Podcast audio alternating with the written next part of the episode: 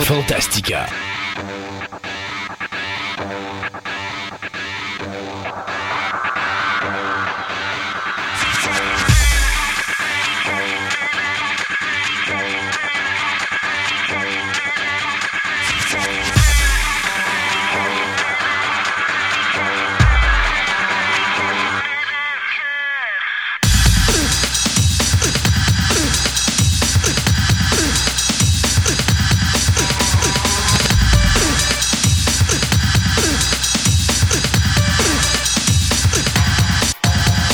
Cette journée apocalyptique, alors qu'ils vendent à, à- Écoute, je viens de voir une vache passer devant ma maison, c'est épouvantable, Ah, c'est comme Twister. épouvantable. Euh, quoi de mieux que de faire notre premier Halloween Fest à Fantastica? Et donc, euh, mon nom, c'est Christophe Lassens et je suis en compagnie de mon comparse de navire qui est à veille de s'envoler, Ah oui, oui. Monsieur Sébastien. Euh, Ah, c'est... Regarde, avant que tu partes, là, Oui. dire, tu sais, des fois quand on roule, puis je m'en viens ici, là, tu sais, des fois on voit, je sais pas, un raton laveur sur le bord du chemin, une canette de bière à la limite. Toi, les matin, j'ai vu, non, ben, j'ai vu bien des branches, mais là, je la comprends pas encore. J'ai vu un ananas. Un ananas? Il y avait un ananas sur le bord du chemin. Il y avait Moi, un- moi, Un ananas. ah non, je, je l'ai passé à côté, puis j'ai fait, il fait quoi, là, lui? Sébastien, il faut comprendre, c'est l'Halloween. Et donc, toutes les pires, les pires choses qu'on peut pas voir sur la route ou autre, on va le vivre aujourd'hui. Parce qu'aujourd'hui, c'est vraiment une émission horrifiante. Ah oui, totalement. Euh, et d'ailleurs, c'est drôle parce que, euh, tu sais, je te disais ce matin, on- pour Noël, on avait un nom pour notre émission spéciale qui était le Christmas Carol. oui. Et puis là, j'en voulais une pour, ne- pour Halloween. Puis l'Halloween, pour moi, a toujours été Fantastica. Et euh, d'ailleurs, l'année dernière, on a fait notre gros spécial de quoi, euh, 4h45 minutes. Oui, c'est ça. Euh, que je vous avais promis qu'on fera pas et on le fera pas. Euh, mais euh, ça s'appelait Fantastica. Ça s'appelle Fantastica encore, parce qu'on fêtait les 20 ans du nom Fantastica.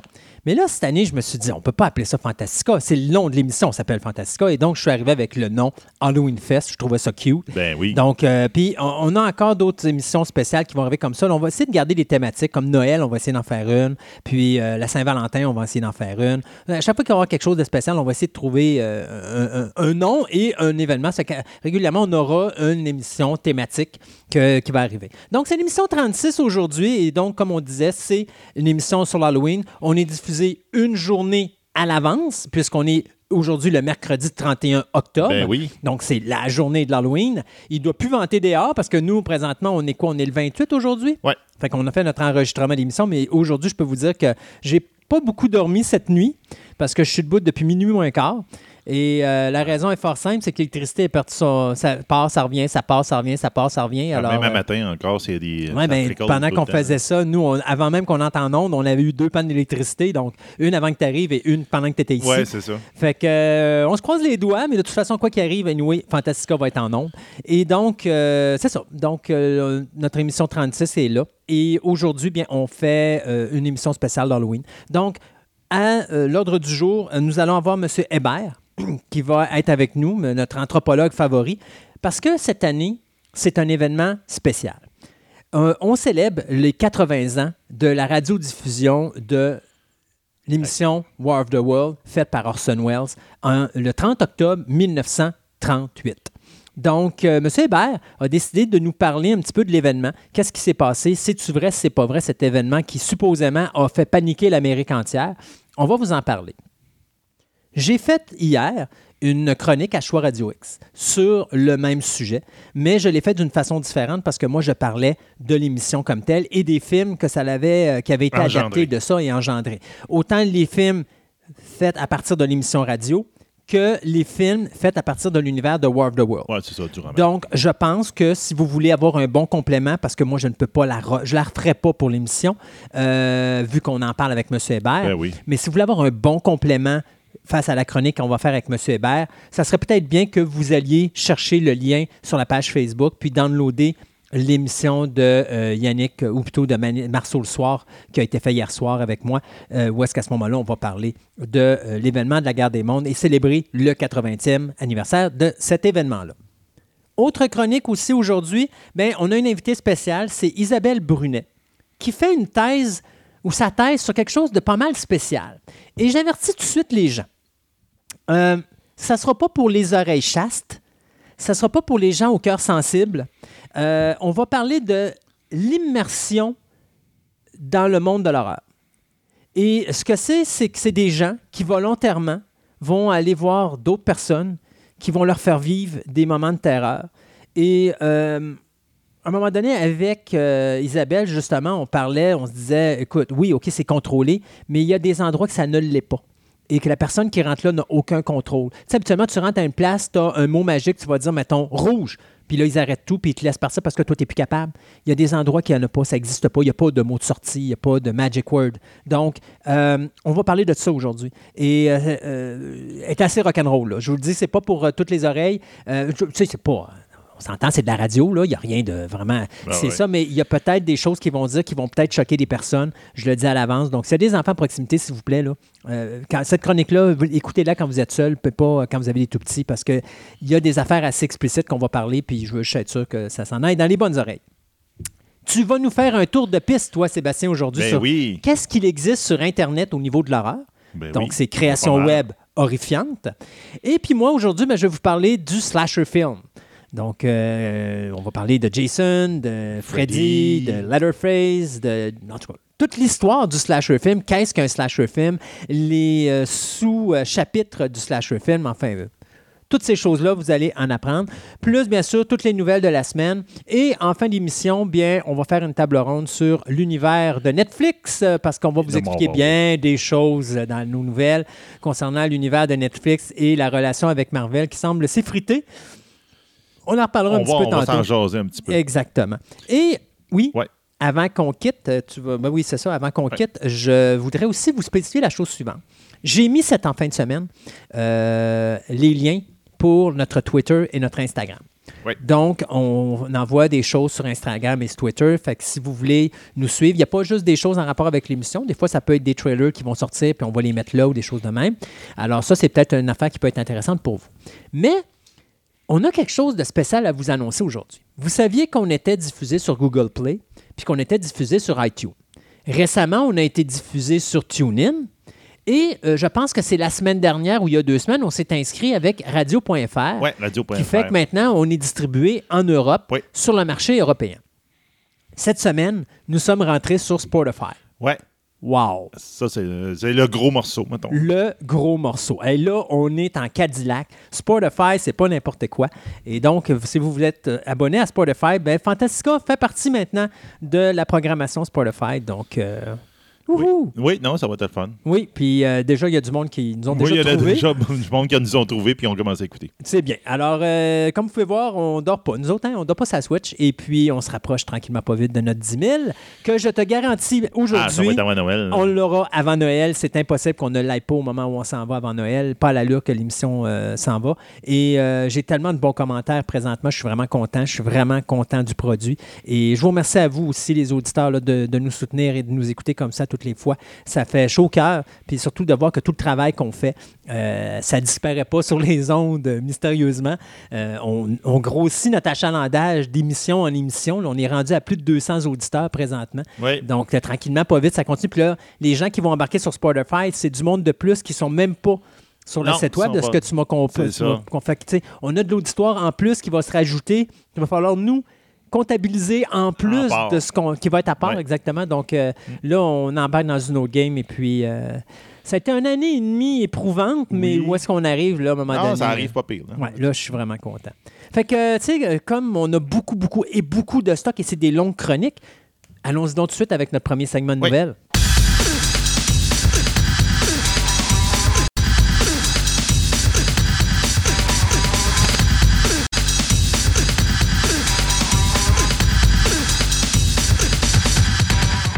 Ce segment de nouvelles vous est présenté par Vidéo Centre-Ville, le plus grand club vidéo répertoire de la ville de Québec. Vous aimez les monstres en caoutchouc, les fourmis géantes, les films espagnols, les sous-titres, les grands classiques, une vaste sélection de DVD de tout genre disponibles sous un même toit, soit au 230 Marie de l'Incarnation, Québec, ou encore vous visitez leur site web à vidéocentreville.com.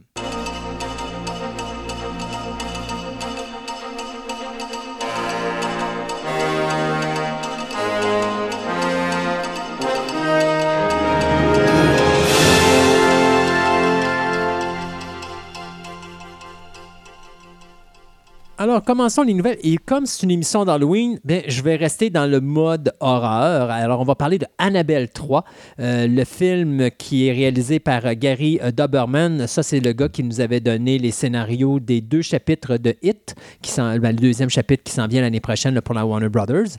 Donc, ça va être sa première fois derrière la réalisation. Annabelle 3, bien, ce qu'on vient de nous affirmer, c'est que les Warrens, qu'on a vu dans The Conjuring 1 et Conjuring 2, eh bien, ils vont être présents. Ça va être la première fois qu'ils vont être présents dans un des spin-offs de The Conjuring. Mais ils vont être des personnages secondaires puisque le personnage principal, ça va être leur fille Judy, euh, qui va être interprétée par l'actrice McKenna Grace, qui va jouer bientôt dans le film Captain Marvel. Alors, euh, bien sûr, Judy qui va être confrontée avec la poupée Annabelle, qui, elle, semble avoir des pouvoirs dans ce film-là pour, comme je dirais, prendre le contrôle des artefacts qui sont dans la pièce cachée des Warren. Donc, en tout cas, il faudra voir qu'est-ce qui va se passer, mais ce qu'on nous annonce déjà, c'est que les babysitters de la petite fille ne seront pas épargnés. OK, alors le film euh, qui devrait sortir euh, dans les alentours de 2017, euh, pas 2017, mais plutôt dans les alentours de 2019-2020, euh, mettra en vedette, bien sûr, Patrick Wilson et Vera Farmiga dans le rôle des Warren.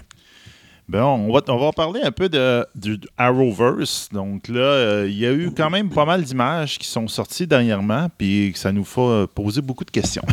Ouais. Ce qu'on sait par rapport à ce fameux crossover. Première chose, il va être trois épisodes. C'est-à-dire qu'on vient d'éjecter Legend of Tomorrow. Oh. Legend of Tomorrow, ils ne font pas partie de ce crossover-là. OK. Pourquoi? Je ne sais pas. Probablement, il y a peut-être qu'il a des personnages qui vont apparaître là-dedans, mais il n'y aura pas d'épisode spécial qui vont être Mais dédiés à dis-moi si je me. Parce que j'ai pas vu, tu sais comment je suis. Moi, j'attends que les séries soient finies Oui. avant d'embarquer. Là. Euh, Legend of Tomorrow se passe pas dans le futur?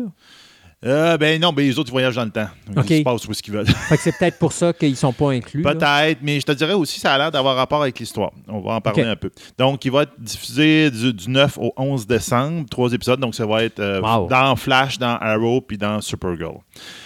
Parce que s'il y en a un qui aurait été éjecté, j'aurais pensé à Supergirl, comme c'est sur un autre channel, un autre poste, là. Mais en fin de compte. Mais non, euh, maintenant Supergirl est sur le CW. Ouais, mais c'est pas des mêmes postes, c'est des, des- des autres. C'est pas la même compagnie qui est en arrière de ça. Ouais, ça, ça n'a pas d'importance. C'est le même c'est le CW pareil qui dit Ouais, oui. qui fait Mais été, comme il est comme pas dans le même poste, il aurait pu se faire éjecter beaucoup plus vite que les deux non, autres. Là, mais bon, en tout cas. Parce que les dis-toi, tu sais, euh, même si c'est pas la même maison de production qui produit, Ouais. c'est quand même le même poste qui diffuse. Donc, c'est eux qui ont les droits. Euh, Puis, je pense que c'est plus logique que Supergirl, euh, Green Arrow et euh, The Flash qui sont dans le même univers, alors que DC, euh, League of Tomorrow, Ben, c'est sont, parce qu'ils sont plus. Mais moi, Ils c'est sont le- dans le futur. Ben, Ils Ouais. sont pas dans le futur, ils se promènent dans sont le temps. temps, mais je veux dire, c'est des personnages C'est tous les personnages ou presque ont des pouvoirs quand même plus équivalents. Tu sais, Ouais. Super- euh, Supergirl est une ligue euh, complètement à part de toute la gang. Oh, là. ben, comme Superman. c'est pour ça. Oui, oui, c'est ça. Pareil comme Superman. Donc là, c'est comme. C'était difficile à rentrer. Ouais. C'est pour ça qu'ils ont eu beaucoup de difficultés avec Supergirl, Supergirl à le rentrer avec les autres. Parce Ouais. qu'à un moment donné, ils font. Ils, se gardent. Parce qu'ils font la pratique dans le premier crossover. Ils disent on va faire une pratique, on va tout attaquer Supergirl. Ouais. C'est ça leur Ouais, pratique. C'est comme, regarde, c'est- la target, c'est elle. Ouais. Puis c'est elle qui va nous dire, ben, on est-tu pas pire ou on est, on Ouais. est pourri? Donc, Ça ceci s'est mal fini, je suppose. Hein? Ça s'est mal fini, je Ah, suppose. ben, regarde, c'est sûr. regarde, c'est sûr. Elle encaissait tout, on s'entend. Euh, Donc, euh, ce qu'on sait, c'est qu'il va y avoir euh, quatre personnages, ce que j'allais dire, cinq personnages principaux qui vont être au centre de ce crossover-là. Donc, le personnage de Arrow, le personnage de Flash, le personnage de Supergirl. Nouvelle addition, le personnage de Superman, qu'on avait vu dans Supergirl l'année passée. Ouais. Puis le personnage de Batwoman, Oui. que ça a été le gros scoop qui a été sorti, moment donné, qui s'est dit, il y a une nouvelle Batwoman. Comme on disait tantôt, le costume Batwoman, il, est il est super J'ai vu les photos sur le web, voir, totalement délirant. Et puis, euh, ils font une belle job au niveau d'ici, là, euh, au niveau de la télévision. Puis, Supergirl, euh, pas Supergirl, mais Batwoman, là, moi, d'après moi, ça va être un show à voir. Puis qu'est-ce qu'ils vont rentrer de plus? Ben, en plus de Batwoman, que c'est un, carrément un nouveau Ouais. personnage majeur. oui, d'ailleurs, la saison va partir l'année prochaine, je crois. Ou c'est, non, ça va être, ça va être à le- au printemps, donc je pense que c'est en janvier ou en février qui de la nouvelle série. Donc là, ils vont rentrer dans ce crossover-là aussi le personnage de Lois Lane. Oui. On va finalement voir. Euh, pour ceux qui regardent, le, The Last Ship, c'est une des personnages de la CIA. Je ne me rappelle pas le nom de l'actrice, ça ne me revient pas, là. Mais euh, elle fit vraiment avec le, le casting, fit super bien avec Lois Lane. Beaucoup plus que les films ont réussi à faire. Ouais. Puis ils vont rentrer aussi Gotham City. Oui. On va l'avoir, on va voir là Oui, à cause de Batwoman. C'est ça. Puis euh, Lex Luthor rentre pas là, mais on sait que Lex Luthor s'en vient dans l'univers. de- il s'en viendrait dans le. J'ai hâte de voir comment ils vont faire ça. On Ouais. verra bien. Euh, ce qui est étrange, euh, on, on- on voit euh, dans les quelques photos qui ont leaké, on voit plein, plein, plein de nouveaux costumes. Uh-huh. Première chose, on voit un Superman en noir. Ouais. On voit le Superman avec son costume de base, son costume ordinaire. Mais on voit un Superman aussi avec son costume noir. On voit euh, les acteurs de, de- qui jouent Oliver Queen habillés en Flash. on voit l'acteur qui joue Barry Allen en Arrow. Ouais. Donc, on, il change de, de costume, il change de pouvoir. Puis, comme je montrais à Christophe tantôt, il y a une belle photo où on voit justement Supergirl, Flash et Arrow. qui- Flash et Arrow, les acteurs sont justement inversés. Et en plein milieu, on a l'acteur, euh, je me rappelle son nom, c'est John Wesley euh, Shipp. Ceux qui ne le savent pas, c'est qui? C'est le Flash de 1990. C'est ça. Donc, Et il ramène le costume du Flash, Flash 1990. C'est génial. Donc, l'acteur, on le connaissait, il Ouais. jouait le père de Barry Allen dans la série Flash. C'était un Ouais. super beau caméo. Mais là, on le voit avec le costume du vieux Flash de 1990. Là, euh, regarde. euh, J'adore. Ce crossover-là, ça s'appelle Elseworld. Exact. Donc, pour ceux qui ne savent pas, c'est quoi Elseworld? Ben, c'est une série de DC de, dans- qui se passe dans un univers parallèle, on peut dire, où, où il y a un contexte différent. Donc, les histoires les plus connues dans Elseworld, effectivement, comme on parlait tantôt, on dit la fusée, il y a deux, il y a deux affaires avec Superman. Donc, il y en a une que c'est le fusée de KL s'écrase, mais en Russie. Ouais. Donc, euh, Batman, Superman est un communiste. Il y en a une autre. Superman s'écrase, mais pas dans la famille des Ken, mais c'est une famille de Mormons qui le ramasse. Ouais. C'est aussi là qu'on avait, je pense qu'on en avait parlé, un moment donné, il y avait euh, une qui se passait avec euh, Batman qui était à l'ère victorienne puis qui courait après Jack the Ripper. Wow. Donc ça, Ouais. c'était un aussi. Puis un autre, je pense, Batman, il est un vampire puis il court après Drac- Dracula, Ouais. en tout cas. Donc, on voit que c'est comme, comme on dit, il dit en anglais, des what if. Ouais. Mais le Elseworld. Qu'est-ce qui ouais. arriverait si... Si, exactement. Puis d'un côté, c'est, je pense, parce que je connais pas assez l'univers de DC, mais l'univers de DC comprend 52 univers. Donc, Ouais. tu as 52 planètes Terre et donc, tu as possibilité, tu sais, dans- je pense que c'est sur la planète 23 que Superman est un noir qui ressemble à Barack Obama. Là. Euh, ça, on avait vu ça dans le New 52 à un moment donné. Donc, ça laisse beaucoup de possibilités incroyables et puis là, ben, on, va, on va s'amuser comme des petits malades là-dessus. Ben, carrément. Donc, on va avoir droit à bien des choses. Donc, euh, le 9 décembre, euh, si si- c'est comme tout leur crossover, le dernier était super bon, vraiment bon. J'ai hâte de voir ce qu'ils vont faire avec celui-là. Le premier, euh, je te dirais qu'ils ne savaient pas vraiment dans où est-ce qu'ils s'en allaient. Mais là, ils faisaient l'expérience, là, ils l'ont. C'est ça. Donc, Parce que tu sais, c'est- quand même pas toute la même équipe en arrière, fait que chacun doit s'ajuster. Je pense qu'un premier, si tu t'ajustes, mais à partir du deuxième, s'ils sont bien ajustés, le troisième devrait être quelque chose à regarder. De toute façon, si Flash 1990 est là, wow! Juste pour le costume, ça vaut Juste la pour peine. le costume. Avec Ben- les- le, le padding des, des, des- des biceps. Oui, oui, oui, non, non, mais, non, mais il était beau le costume. C'était Oui, probablement une des plus belles choses qu'il y avait dans ce show-là dans ces années. Il euh, était un petit peu, un peu trop le look, euh, euh, j'allais Ben, dire, euh, C'était- il y avait velours. beaucoup- là, ouais, mais il y avait beaucoup l'ambiance aussi du Batman 89 de Ouais. Tim Burton. hein. C'était très sombre, très dark dans, dans la ville de. de, de, de- de On a eu le droit au meilleur euh, trickster. Oui, effectivement.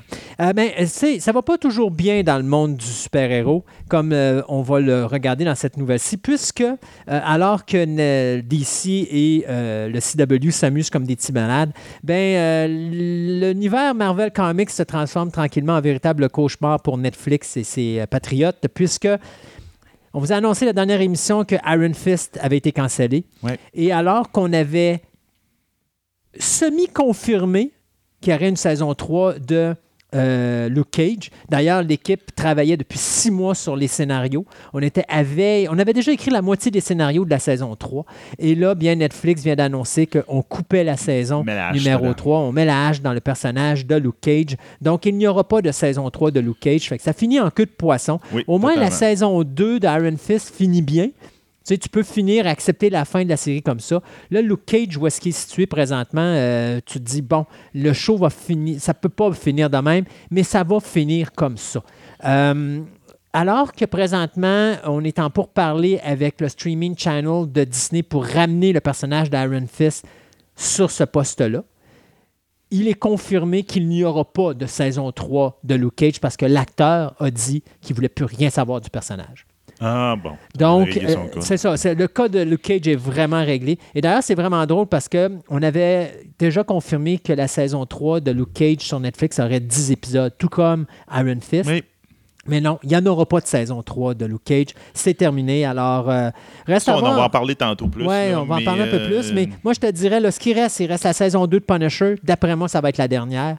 Il va rester la saison 3 de Jessica Jones. S'ils font une saison aussi bonne que la deuxième, il y en aura une quatrième. Mais s'ils se pètent la gueule cette saison-là, ça va être la dernière. Il restera à voir ce qui va se passer avec Daredevil. Saison 3 est excellente. On en parlera en fin d'émission. Mais la saison 4, il y en aura-t-il une? En tout cas, quoi qu'il en soit, si le show finit là, présentement, encore là, c'est un show qui peut bien finir. Puis je pense que c'est l'avenir de la série télé. hein.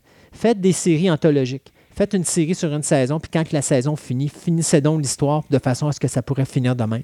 Et non pas en cliffhanger, puis ça finisse en queue de poisson, puis qu'on sache pas qu'est-ce qu'on va faire avec ça. C'est ça. C'est bien dommage pour ça. Euh, ben, regarde, on va rester dans les super-héros. Tiens, Regarde, on, là, Halloween, il faut se costumer en super-héros. C'est pas mal là qu'on est rendu. OK. Euh, Avenger 4, euh, on, on a quelques petites nouvelles qui sortent tranquillement au compte-gouttes. On se rappelle qu'Avenger, on va l'avoir le 3 mai du- 2009, donc l'année prochaine. Donc, normalement, ça devrait être là. Donc, première chose, on a su que, étrangement, ça a été confirmé, le personnage de Crossbone, le méchant qui était, entre guillemets, dans Civil War, qui est décédé dans, Ouais. dans Civil War, ben, on va le revoir dans Avenger 4. OK.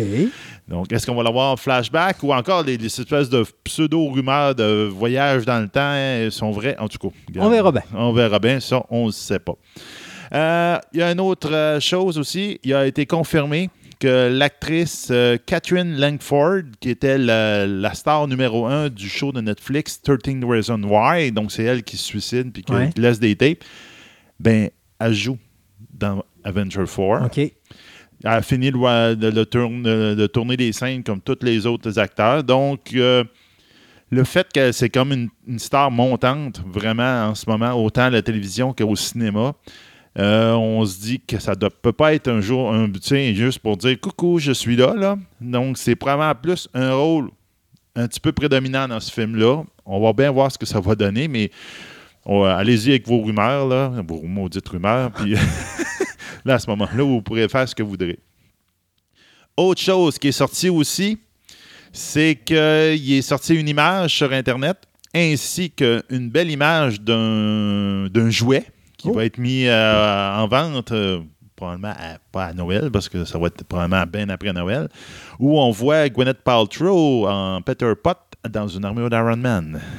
Ouais, mais ça, c'était pas dans Iron Man 2?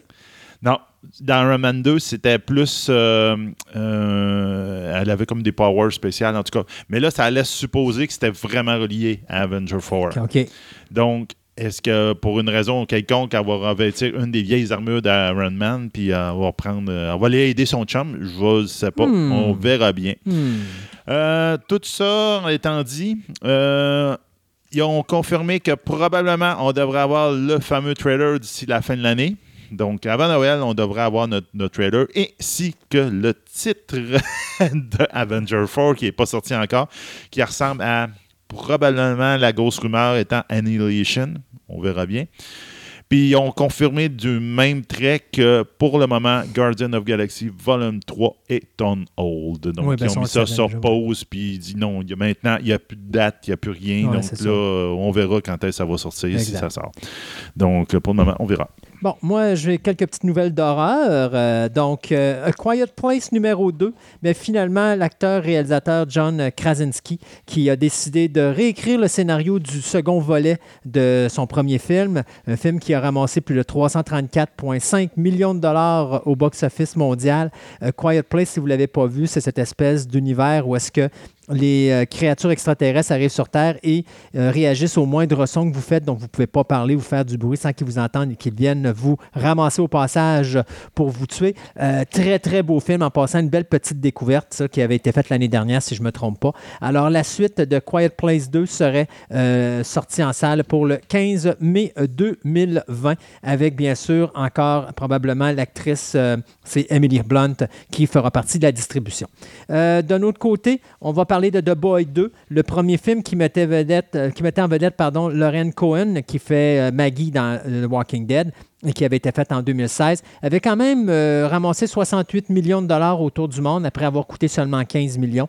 Eh bien, finalement, on va faire une deuxième, un deuxième film et c'est Cathy Holmes qui va être l'actrice principale de ce second film qui va toujours être produit par la maison de production STX Films et Lakeshore Entertainment. Donc là, bien, l'histoire va... tourner autour d'une jeune famille qui euh, achète une euh, résidence et euh, finalement, ben, ils découvriront que leur petit garçon c'est euh, ben, est devenu copain-copain avec une drôle de petite marionnette qui s'appelle, ben, c'est une poupée en réalité, qui s'appelle Brahms, mais en réalité, la poupée, c'est peut-être pas une poupée. Hmm, si vous n'avez pas vu le premier film, c'est peut-être à voir. Euh, J'ai pas le nom du réalisateur pour ce prochain projet, mais ah oui, excusez, c'est Wi- William Brand Bell qui était déjà le réalisateur du premier The Boy, qui va devenir le réalisateur sur ce nouveau projet également. C'est la même équipe finalement que le premier film, puis j'avais beaucoup aimé The Boy, euh, The Boy 1. Donc, si vous avez le choix, euh, ben, vous avez la chance de voir le premier, vous l'avez pas vu, c'est à voir. Et pour finir, Sci-Fi et les remakes, ben, Sci-Fi Channel qui s'amuse, ils vont faire des remakes des frères euh, Donc, deux films que ceux-ci avaient fait dans les années 80. Le premier, Critters, qu'on avait vu, dans, je ne me trompe pas, c'est en 1987, où tu avais des espèces de petits, euh, des petits furballs, des espèces de petites bébites à poils euh, rondes qui atterrissent sur la Terre et puis euh, ils se nourrissent, ils sont carnivores, fait qu'ils se nourrissent de leurs victimes. D'ailleurs, Critters 2 est vraiment drôle parce que toutes les bestioles se réunissent et font une énorme boule. Puis là, ils se nourrissent pendant qu'ils marchent. Fait que quand ils écrasent un individu, ben, ils mangent pendant qu'ils l'écrasent. C'est vraiment drôle. Et aussi, le deuxième petit qui sera fait sera Killer Clown from Outer Space. Euh, ça, écoutez, si vous ne connaissez pas Killer Clown from Outer Space, c'est un classique euh, où tu as un groupe de jeunes qui découvrent qu'il y a un vaisseau extraterrestre qui est atterri et à l'intérieur du vaisseau, il y a des clowns. Et eux autres, ben, ils ramassent des victimes et puis ils les ramènent avec eux dans l'espace. Et aussi, Sci-Fi a décidé de faire un autre euh, remake.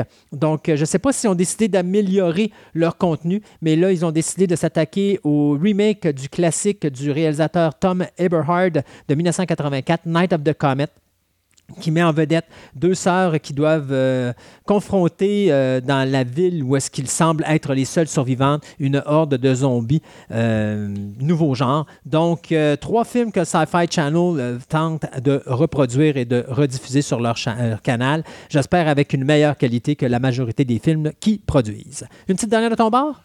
Oh, une petite dernière. Ah, ben tiens, on va la faire très petite, la petite dernière. Labyrinthe 2. Labyrinthe 2, Oui. ben là, ils ont fini d'écrire le script qui va être effectivement, tout le monde est bien content, une carrément une sequel du, la- du premier film, Ouais. Labyrinthe, qui était, c'est un classique. Oui, Je c'est un classique. Film de 86 avec euh, Jennifer Connelly et David Bowie. Oui, Bien sûr, ça. on devinera que David Bowie ne sera pas là. Malheureusement, là, mais bon, ça va être difficile à remplacer ce casting-là, mais bon, gars, ça, Je ça serais se fait curieux bien. de voir est-ce qu'ils vont prendre Jennifer Connelly? Ben, Parce que là, il n'y a pas d'acteur qui ont été c'est choisi. ça. Euh, ça va être Lisa Hanson, donc, qui est impliquée dans le projet, donc la, la- une des filles de ben, Ouais. la fille de Jim Henson. Donc, ça va, Henson Company va être encore euh, impliqué là-dedans. Ça va être une continuation et ça va se passer plusieurs années plus tard. Ouais. Donc, ça se pourrait que Ouais, ça serait logique, Moi, ça serait logique. J'aimerais bien ça. Ça serait le fun. là. Donc, Puis euh, d'ailleurs, il ne faut pas oublier aussi que non seulement Labyrinthe 2, c'est pas le seul projet qui existe, parce qu'il y a aussi The Dark Crystal Age of Ben Resistance, oui. qui est la suite, qui est en train d'être fait pour Netflix. Donc, euh, on prend les univers incroyables de, de Jim Henson des années 80, qui étaient des petits délices, et on va les refaire. ben, J'espère que ça va être une bonne job et qu'on va respecter les origines. Moi, je continue à penser qu'il devrait prendre Jim Henson puis le remettre un petit peu plus de l'avant avec moi ce qu'il avait fait avec euh, on- même s'il y en a qui n'aiment pas puis aiment là, mais moi j'ai beaucoup aimé Farscape là, mais le fait que les M- la compagnie Nansen était impliquée dans Farscape, ça en a fait des aliens là, mais Ah oui. super intéressant. Exact. C'était le fun d'avoir ça. Donc, euh, j'aimerais bien ça. On s'arrête quelques instants pour d'autres pour des chroniques et puis on vous revient tout de suite après pour le deuxième segment des nouvelles.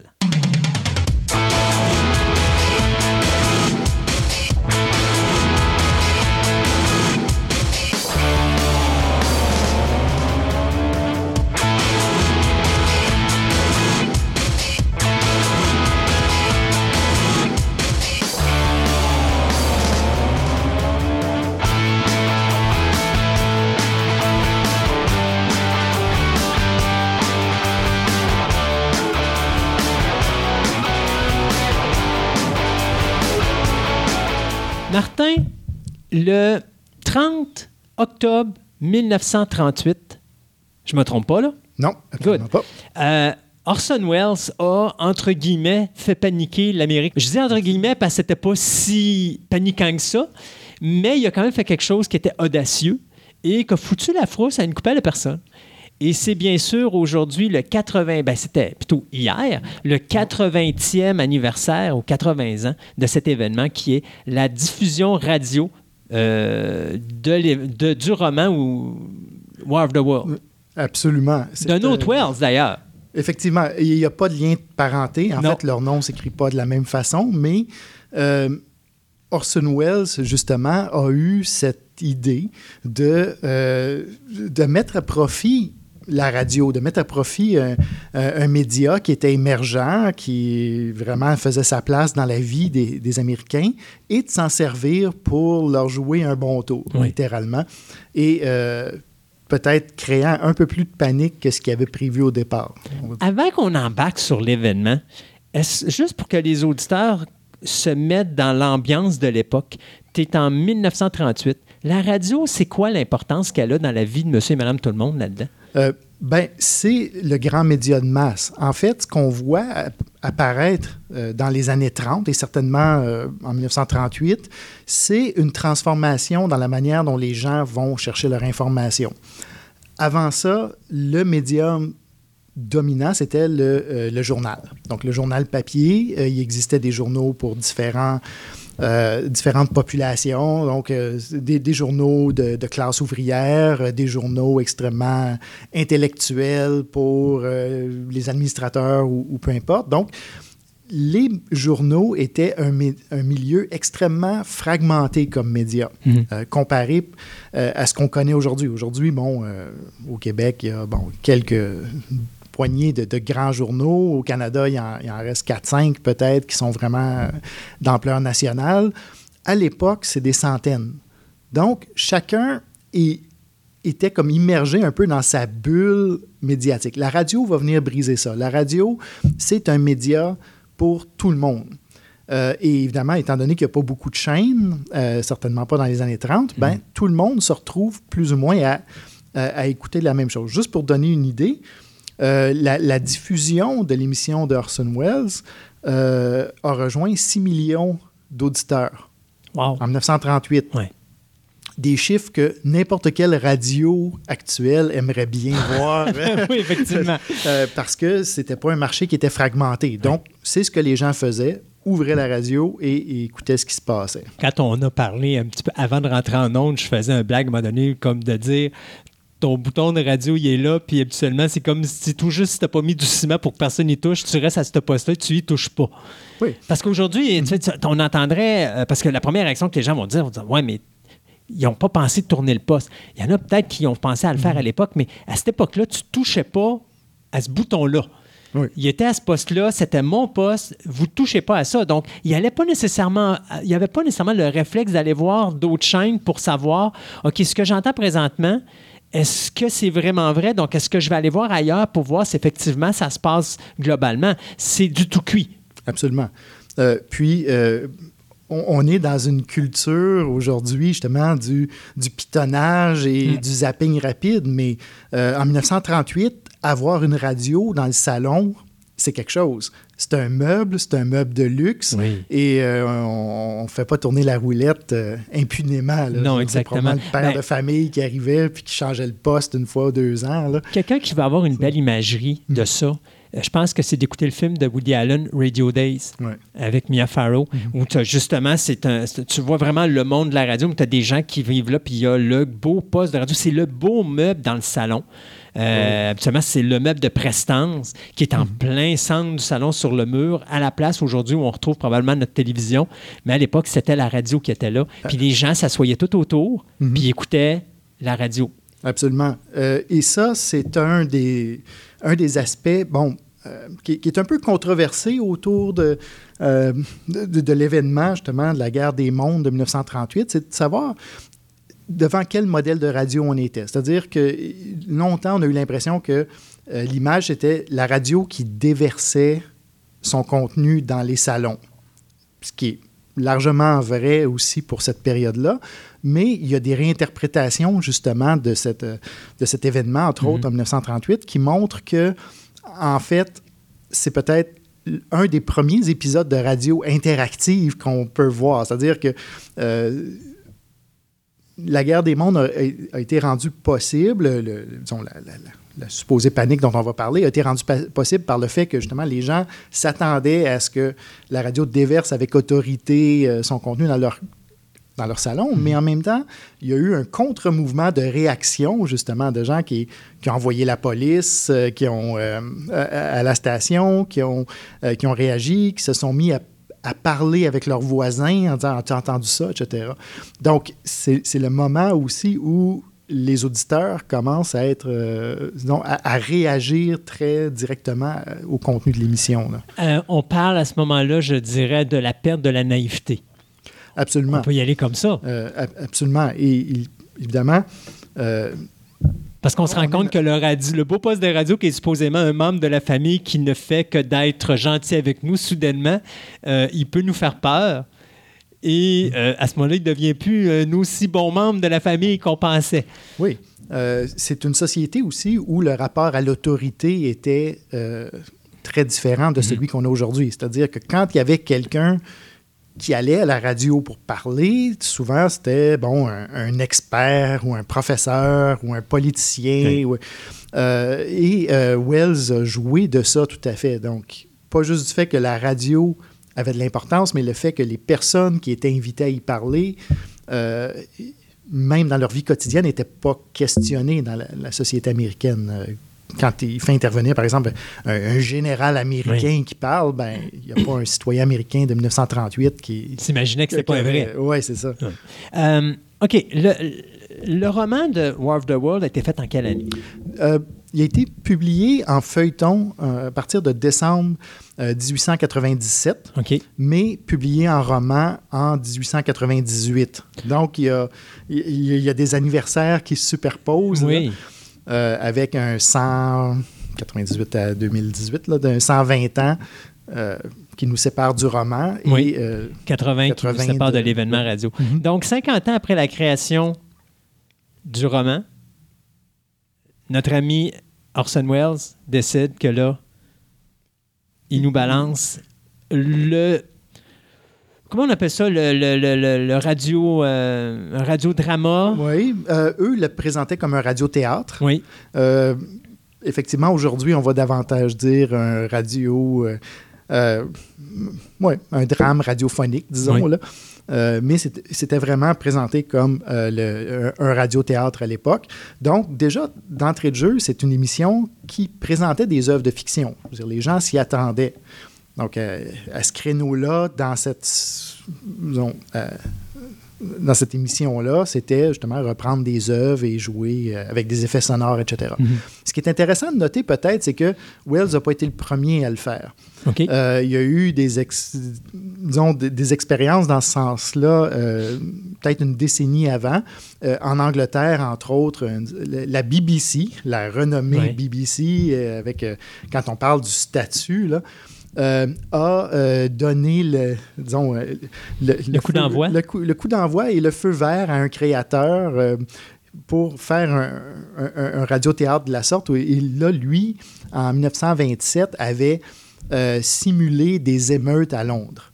Donc, euh, il a été mis en prison.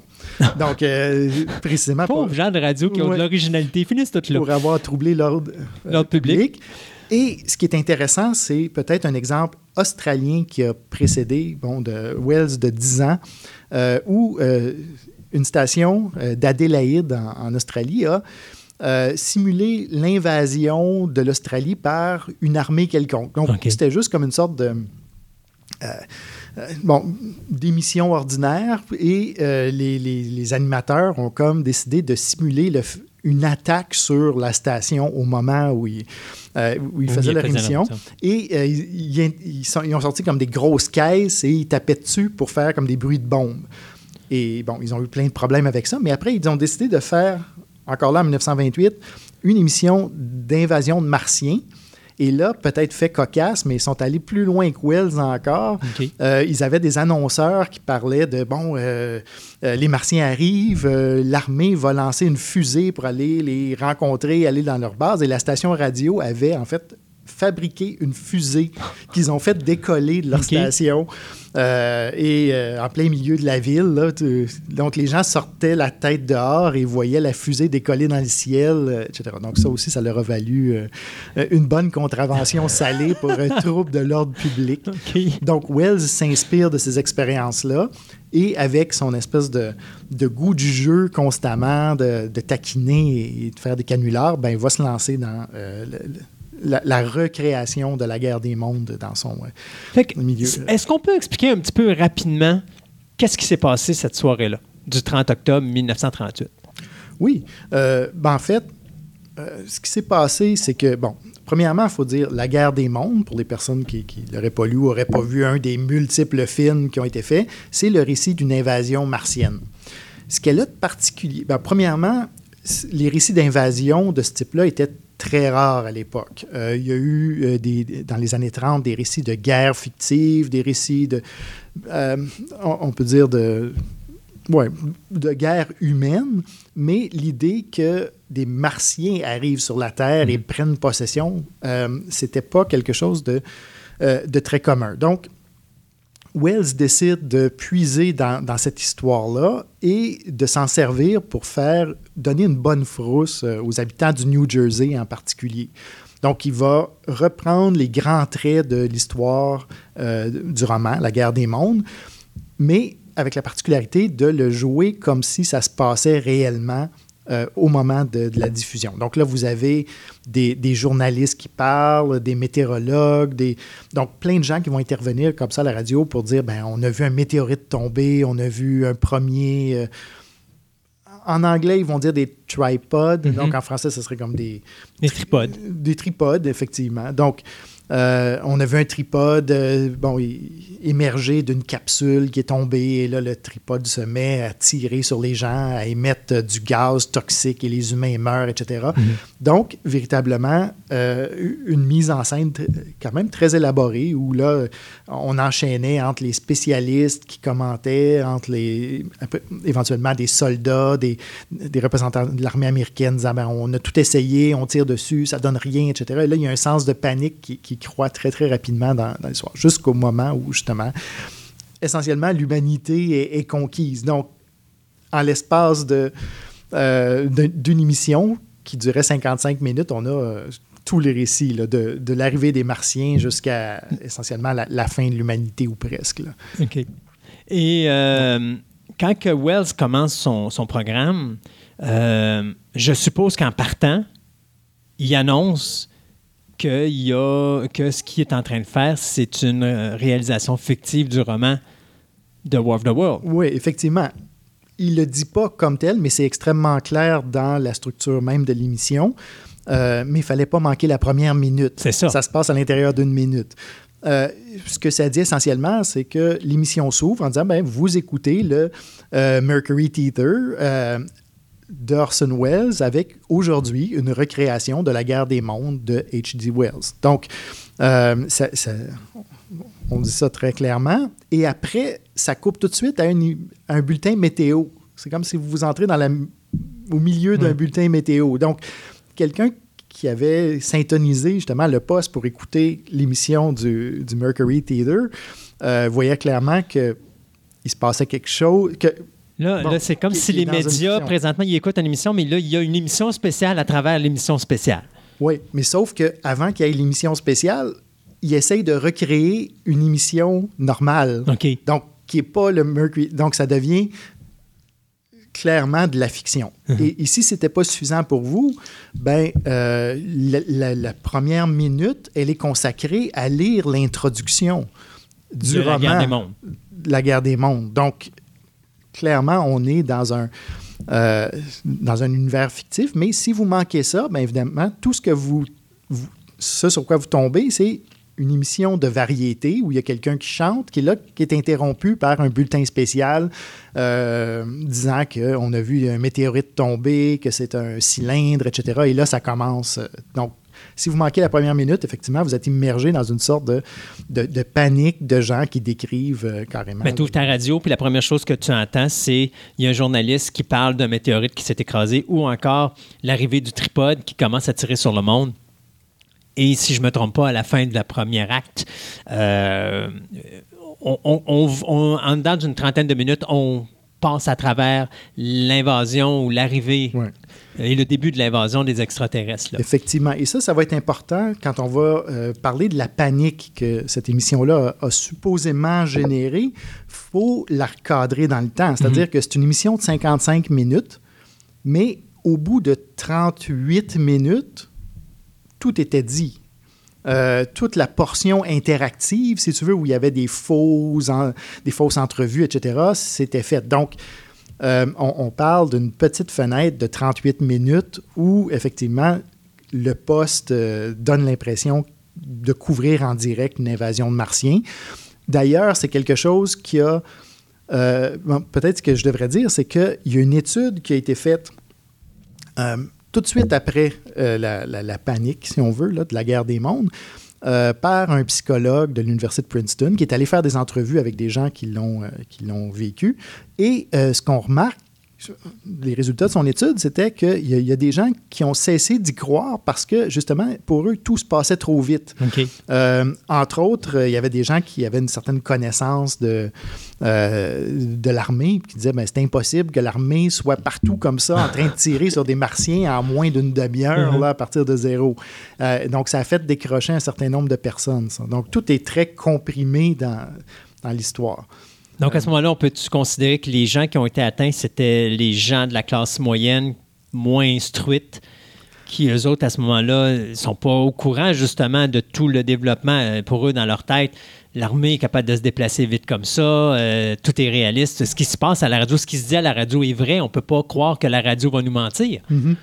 Euh, ce qui est intéressant, c'est que, en gros, effectivement, bon, les gens qui y ont cru le plus sont des gens qui n'ont pas eu le réflexe de tenter de valider cette information-là. Mhm. Donc, euh, il y avait quand même d'autres chaînes. Il y a certaines personnes qui ont tourné finalement le bouton pour voir que les autres chaînes n'en parlaient pas. Ils ont sorti le marteau Euh, avec le piquet, ouais. puis ils ont cassé le ciment autour du bouton. Euh, effectivement. Euh, Il y a des gens qui ont pris le téléphone parce que, bon, qui ont téléphoné à leurs voisins. Qui, bon. Mais à travers tout ça, il y avait quand même une partie, entre autres, des étudiants de Princeton. Donc, euh, l'auteur de l'étude a, a fait des entrevues avec ses propres étudiants parce que Princeton n'était pas loin de là. Et euh, il s'est rendu compte qu'il y en a une bonne proportion, en fait, à peu près la même que dans le reste de la population, qui avait mordu à l'hameçon euh, tout à fait. là. Donc, c'était peut-être moins une question de, de classe que une volonté de contre-vérifier l'information. OK. Euh, par exemple, euh, un élément intéressant, un des groupes de gens qui ont été peut-être les plus euh, affectés par cette euh, panique-là, ça a été des gens qui avaient des croyances religieuses, qu'on va dire, apocalyptiques. Aux Oui. États-Unis, il y il Il en a beaucoup. oui, oui, c'est très répandu, des gens qui pensent que la fin du monde, c'est pour demain. Donc, euh, Ouais, chaque année, ils nous sortent une date butoir, là, Ouais. que malheureusement, on dépasse tout le temps, mais ils vont toujours en trouver une autre plus loin. Ouais. Donc, le professeur Cantrill euh, a, a certainement trouvé beaucoup de témoignages chez ces gens- chez ces gens-là, mais en même temps, certains d'entre eux disaient, en fait, non, c'était pas crédible pour moi parce que la fin du monde arrivera pas comme ça.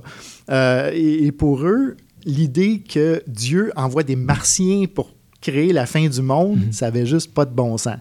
Euh, donc, souvent, c'était des gens qui n'étaient pas particulièrement éduqués, mais euh, quand même, juste dans la logique interne de l'affaire, disaient, ben non, il, il y a comme, ça n'a aucun rapport avec la Bible, et là, eux décrochaient aussi là, pour ça. Donc, je parle de gens qui ont décroché. Euh, les chiffres qui sont sortis de cette étude faite, euh, disons, à chaud, on peut dire, là, euh, qui portait juste sur 135 personnes. hein. 135 personnes sur 6 millions d'auditeurs, donc ça vaut ce que ça vaut. Et en plus, euh, Cantrill nous disait qu'il a choisi ses, ses informateurs en partie parce que c'était des gens qui se disaient affectés par, euh, par, Par ça. l'événement. Ouais. Donc, essentiellement, ce qu'il a conclu, c'est que, euh, disons, ce ce 20% de la population qui se disait affectée euh, l'a été quand même à, à différents niveaux euh, et pas toujours euh, de manière très, très dramatique non plus. Des fois, c'est juste appeler la police, appeler, l'ambulance ou euh, quoi que ce soit. OK. Puis, euh, le moment. Parce que là, il y a un mouvement de panique. Le mouvement de panique dure moins d'une demi-heure. Ouais. Euh, parce que je pense qu'à la- comme on disait tantôt, 35 ou 37e ou 38e minute, il y a une pause commerciale. Moi, j'avais lu entre les lignes que la police était dans les studios à ce moment-là. Euh, parce que je lisais un article où est-ce que justement, il y a une personne qui était là qui expliquait qu'à un moment donné, le boss de la station est arrivé blême comme un drap pour dire euh, il faut qu'on on s'arrête. Puis finalement, ils ont, ils ont continué jusqu'à la première pause où ils ont tout de suite annoncé encore qu'il était euh, justement euh, au Mercury Theatre, puis Ouais. que c'était une reproduction euh, au- radiophonique de l'œuvre de. Wells pour La guerre des mondes. ce qui s'est produit, c'est que d'une part, le, en fait, la panique, elle a été surtout amplifiée après l'événement. Euh, C'est-à-dire que le, le titre de l'étude faite par euh, le professeur euh, s'intitulait euh, L'invasion de Mars, une étude dans la psychologie de la panique. Donc, pour les gens qui ne lisaient pas l'étude elle-même, il y avait l'impression que c'était vraiment une, une, panique généralisée. Et surtout, un des grands amplificateurs de ça a été, ont été les journaux qui ont repris la. L'histoire et, et ont fait des entrevues avec des gens et, et là sont véritablement allés chercher des, euh, euh, des témoignages et à chaque témoignage, on dirait que ça venait pire. Donc, les, les journaux sensationnalistes de l'époque euh, en ont On vraiment fait le- leur Puis, faut être honnête aussi, il y a la mémoire sélective de l'être humain qui, des fois, amplifie quelque chose qui n'était peut-être pas si grave que ça. Ça, on est fort là-dessus, l'être humain, de faire ça. là. À un moment donné, tu Oui. un bobo, mais là, ton bobo devient euh, la fin du monde parce que tu as décidé Mhm. de l'amplifier d'une façon euh, incroyable. Absolument. On veut la bonne histoire. Oui. Et une histoire où le canular aurait- eu peu d'effets était moins intéressante, alors qu'il y en a eu quand même euh, certains. Donc, effectivement, avec le temps, on, on a repris et on a repris jusqu'au moment où, justement, il y, a, il y a eu des représentations de cette, euh, de cette panique-là, où il y avait des gens barricadés chez eux avec des fusils qui, qui viraient paranoïaques, etc. Euh, ça n'a pas vraiment été le cas. Ce qu'il faut dire, je pense, un des éléments importants pour comprendre cet événement-là à partir de où on est aujourd'hui, c'est euh, véritablement de voir que dans la tête de ces gens-là, euh, les- ce qui se passait avait pas grand-chose à voir avec ce que nous, on comprend comme étant une invasion extraterrestre. C'est-à-dire que euh, la panique, elle est surtout liée à l'état d'anxiété dans lequel les gens vivaient. Comme par exemple, on était bon, en 1938, euh, l'Europe était juste à la veille de la Deuxième Guerre mondiale, Oui. l'instabilité était très grande. Donc, les gens avaient peur d'une invasion humaine, d'une invasion d'une armée étrangère dans leur pays. Euh, les États-Unis n'avaient pas ce sentiment d'être une superpuissance inattaquable à l'époque. Euh, L'armée américaine est, devenue plus puissante vraiment après ça. Donc, il y avait beaucoup d'anxiété comme ça face à euh, l'invasion humaine. Aussi, il faut garder en tête qu'on était en train de sortir, bon, on était, disons, euh, depuis une décennie dans la dépression. Oui. Le crash de 1929, euh, les gens avaient appris à vivre dans une précarité extrême. L'idée que ton monde peut s'écrouler du jour au lendemain, eux l'avaient vécu Mhm. très, très concrètement. Donc, même s'ils ne croyaient pas vraiment à toute la question des martiens puis extraterrestres, etc., La base demeure la même. E- Exactement. Donc, les gens étaient prêts à accepter cette idée d'un cataclysme qui arrivait et qui détruisait tout ton mode de vie. Donc, Pour eux, même, c'était du quotidien dans bien des cas.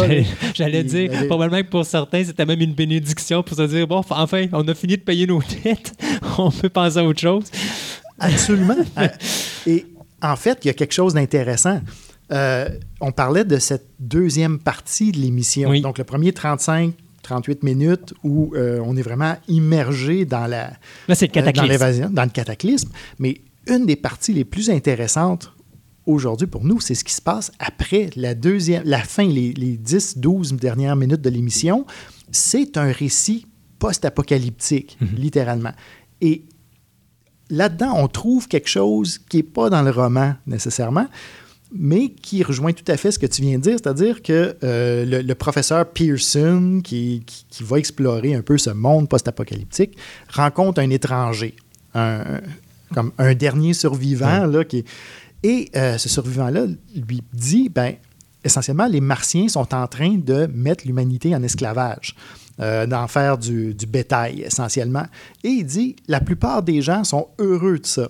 Parce que les Martiens le nourrissent, les Martiens enlèvent toutes les préoccupations de la vie. Donc, déjà là, on retrouve beaucoup de thèmes euh, qui vont devenir évidemment très présents dans, dans la littérature, dans, dans les films d'invasion extraterrestre plus tard. Vie est un bon exemple de ça. Cette idée que l'arrivée des Martiens, ben, Même oui, si c'est négatif, ça l'amène quelque chose de positif pour le moment. Oui, une sorte de, de monde paisible. Et pour la classe moyenne, ben, il n'y avait pas de classe moyenne, la, la classe ouvrière américaine dans les années 30, c'était aussi une libération de dire, ben OK, s'ils nous nourrissent, s'ils nous protègent, on va euh, faire ça. Donc, Wells rajoute cette dimension-là au récit qui n'était pas dans le roman original nécessairement et va euh, s'en servir pour critiquer la société de son temps, le fait que les gens aspirent juste à- au confort. C'est aussi le moment de la naissance de la banlieue. Euh. Donc, le- cette idée de gens qui travaillent, qui vivent en banlieue, qui travaillent en ville, commençait à vraiment à être présente. Et euh, il s'en sert aussi pour critiquer cette nou- ce nou- nouveau mode de vie où il dit ben, la seule préoccupation des gens, c'est de courir après leur, leur train le matin. Ouais. Est-ce que c'est quelque chose qui peut encore se faire aujourd'hui?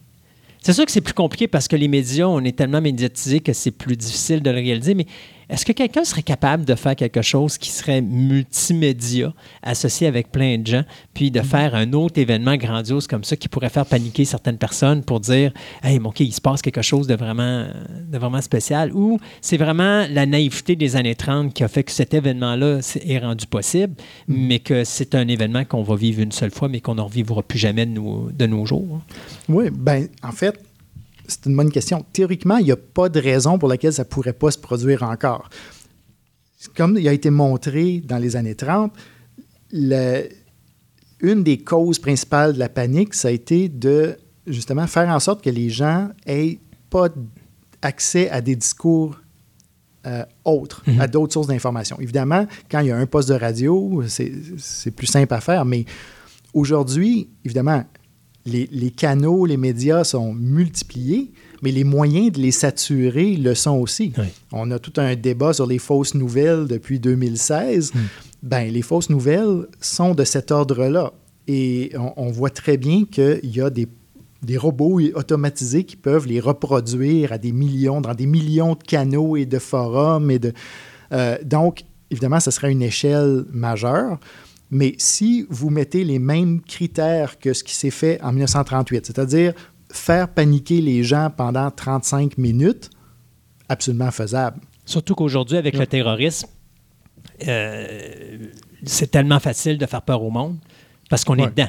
Oui, je pense que c'est, même si à l'époque Orson Welles se battait contre les classes sociales et des choses comme ça, aujourd'hui, ça revient pratiquement aux mêmes, aux mêmes, aux mêmes choses, euh, au même discours, sauf que c'est juste la base qui est différente. Euh, absolument. Est-ce que les gens croiraient une invasion extraterrestre? Probablement pas. Non. Mais est-ce qu'ils croiraient une invasion de leur continent ou de leur territoire? Oui. Euh, par une armée ennemie?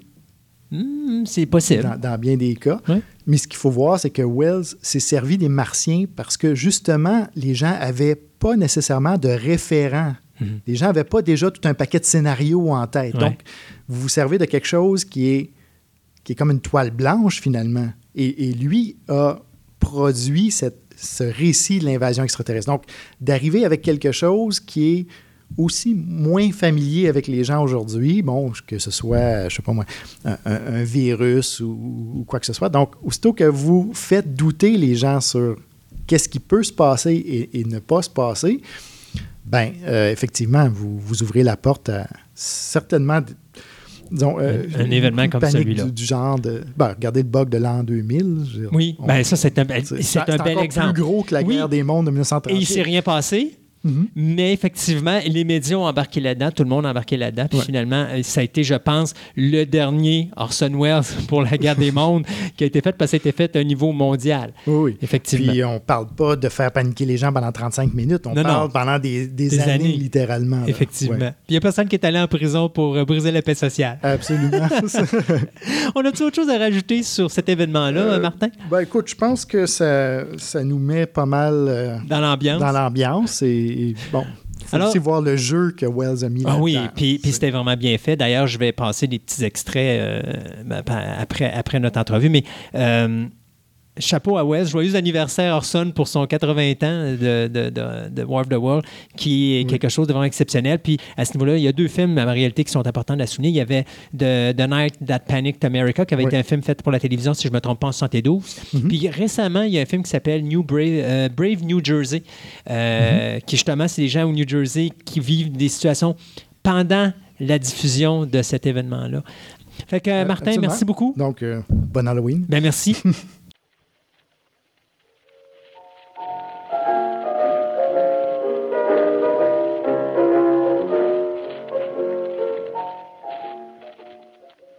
We are bringing you an eyewitness account of what's happening on the Wilmuth Farm, Grover's Mill, New Jersey.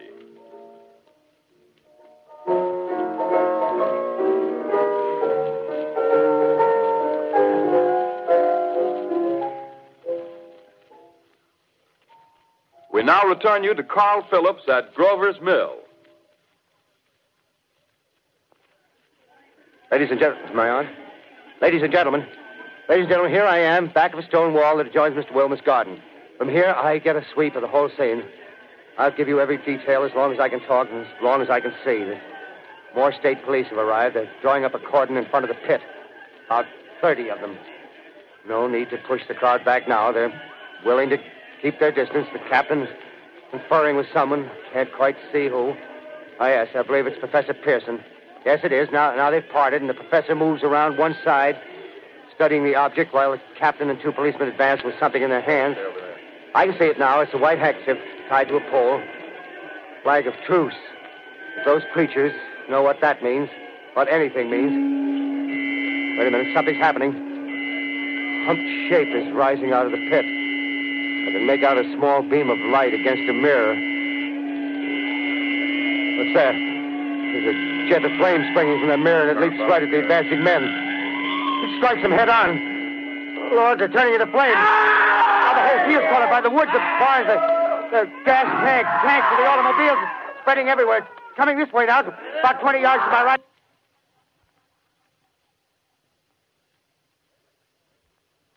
Ladies and gentlemen, due to circumstances beyond our control, we are unable to continue the broadcast from Grover's Mill.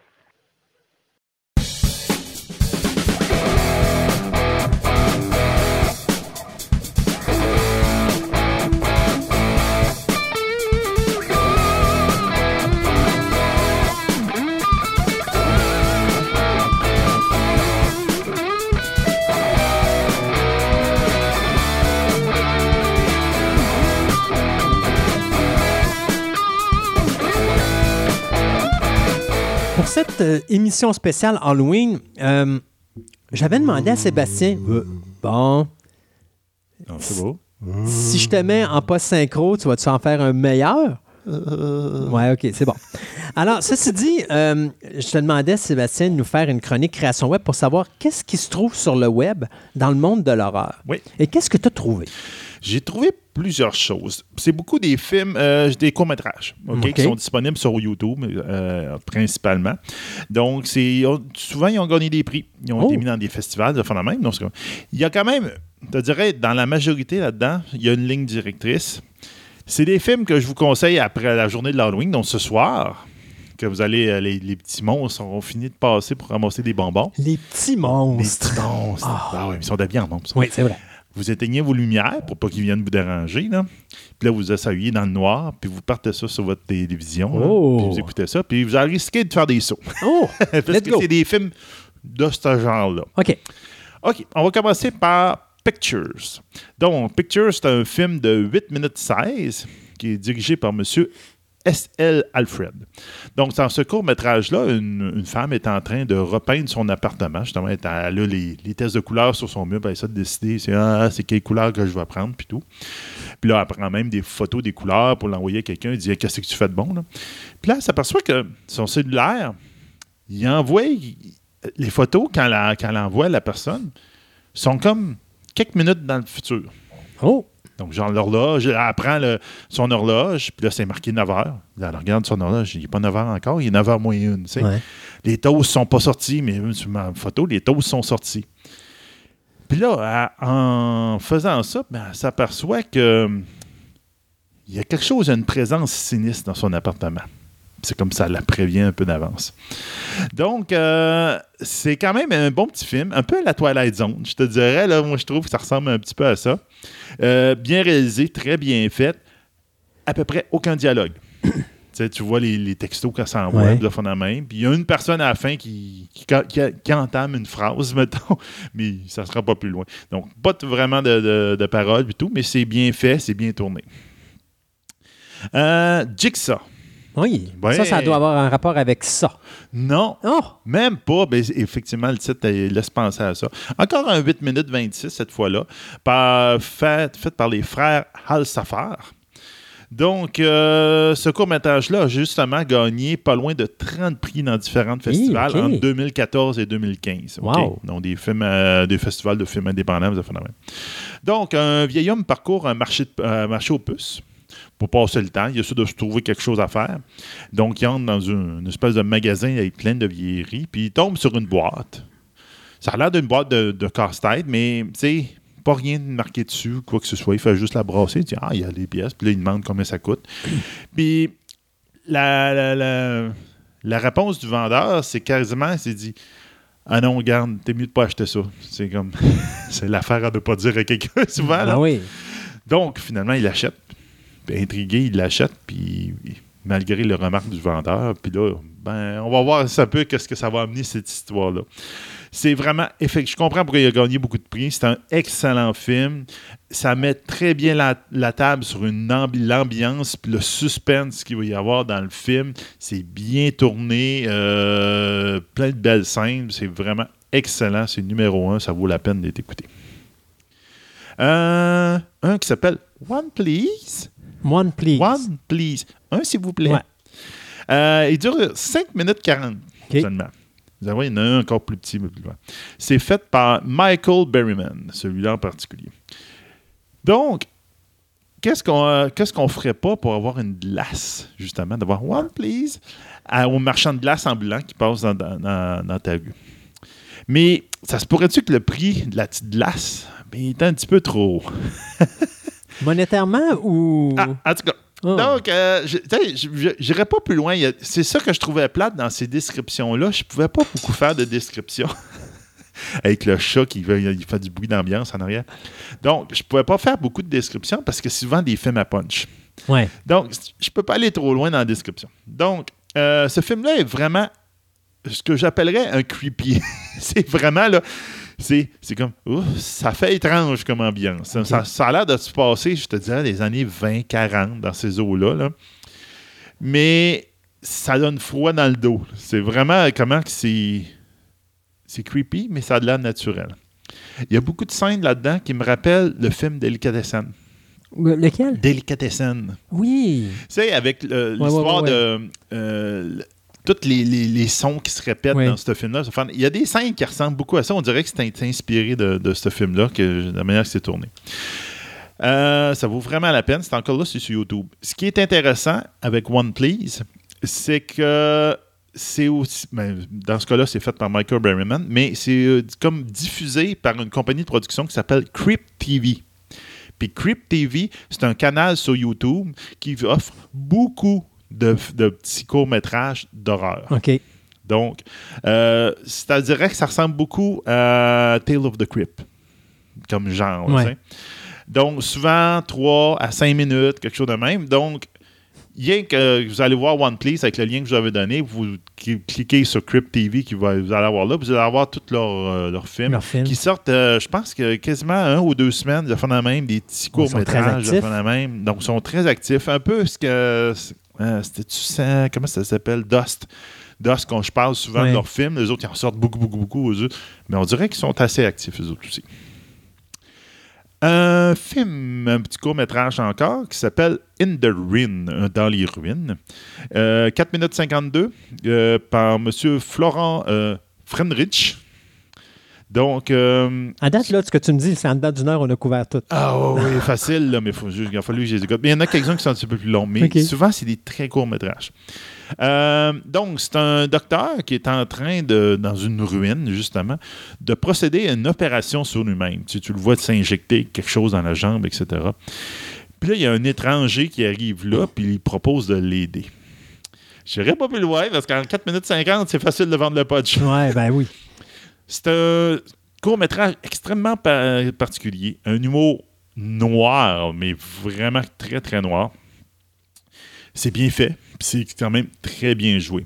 Ce qui est intéressant, ce court-métrage-là, c'est qu'il est basé sur une histoire, une courte histoire, qui avait été écrite par euh, Rwanda, euh, Roald Dahl, donc l'auteur qui est en arrière de Charlie and the Chocolate Factory. OK. Donc, c'est une histoire qui, que lui avait écrit. On n'est pas dans le domaine de Chocolate Factory, je vous le dis tout de suite. Mais on voit un peu son style d'humour avec la, euh, Mm. la vraie histoire d'ailleurs de Chocolate Factory. Donc, c'est quelque chose que- d'intéressant. On va retomber avec une autre histoire de puzzle. Je sais pas pourquoi les puzzles, là, les, les casse-têtes, ça rapport un peu avec les. Hellraiser a pas mal lancé la mode. Ça. Donc, avec Pieces, donc pièces, Mhm.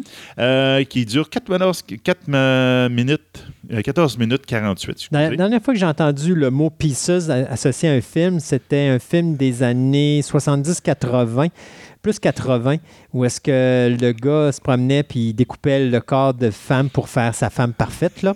Il appelait ça Pieces. Pieces.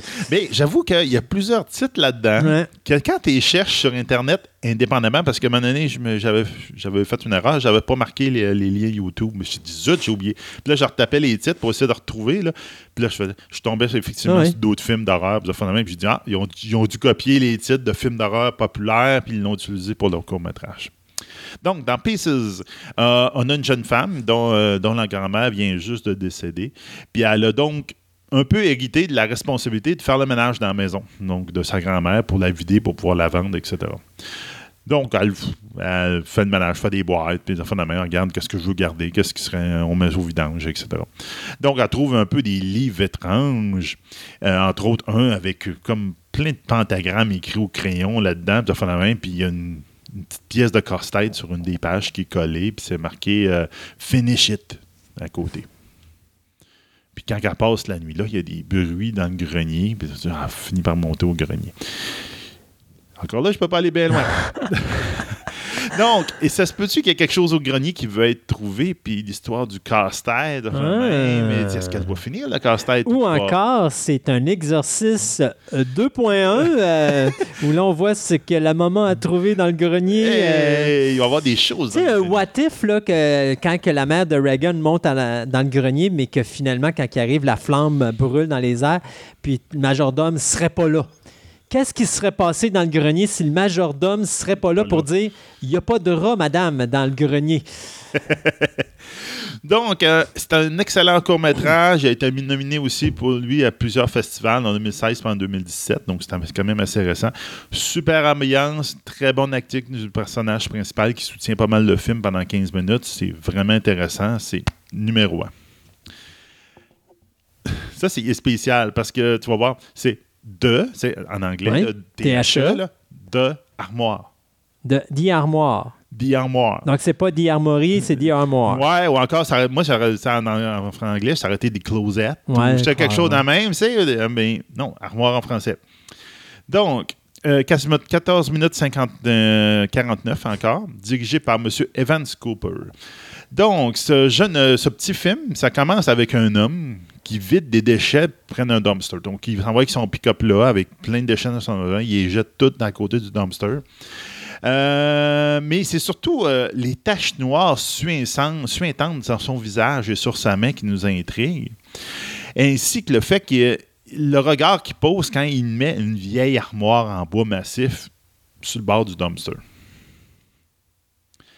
Un petit peu plus tard, après ça, on nous faisons la connaissance d'une jeune femme qui est en train de louer son premier appartement. Elle veut devenir actrice. Finalement, elle déménage donc à Los Angeles pour devenir actrice. Puis elle vient de louer son appartement, mais malheureusement, elle a dépassé un petit peu son budget. Donc là, elle court les encans, les encans, etc., pour se trouver des meubles. Parce que là, on s'entend que c'est un, bel appartement vide. Là, c'est Ouais. Un beau 5 à 4,5 au moins euh, vide. Tu vas faire de la Donc- visite chez tes voisins, puis tu fais Ah, j'aurais besoin de meubles, n'avait pas de trop.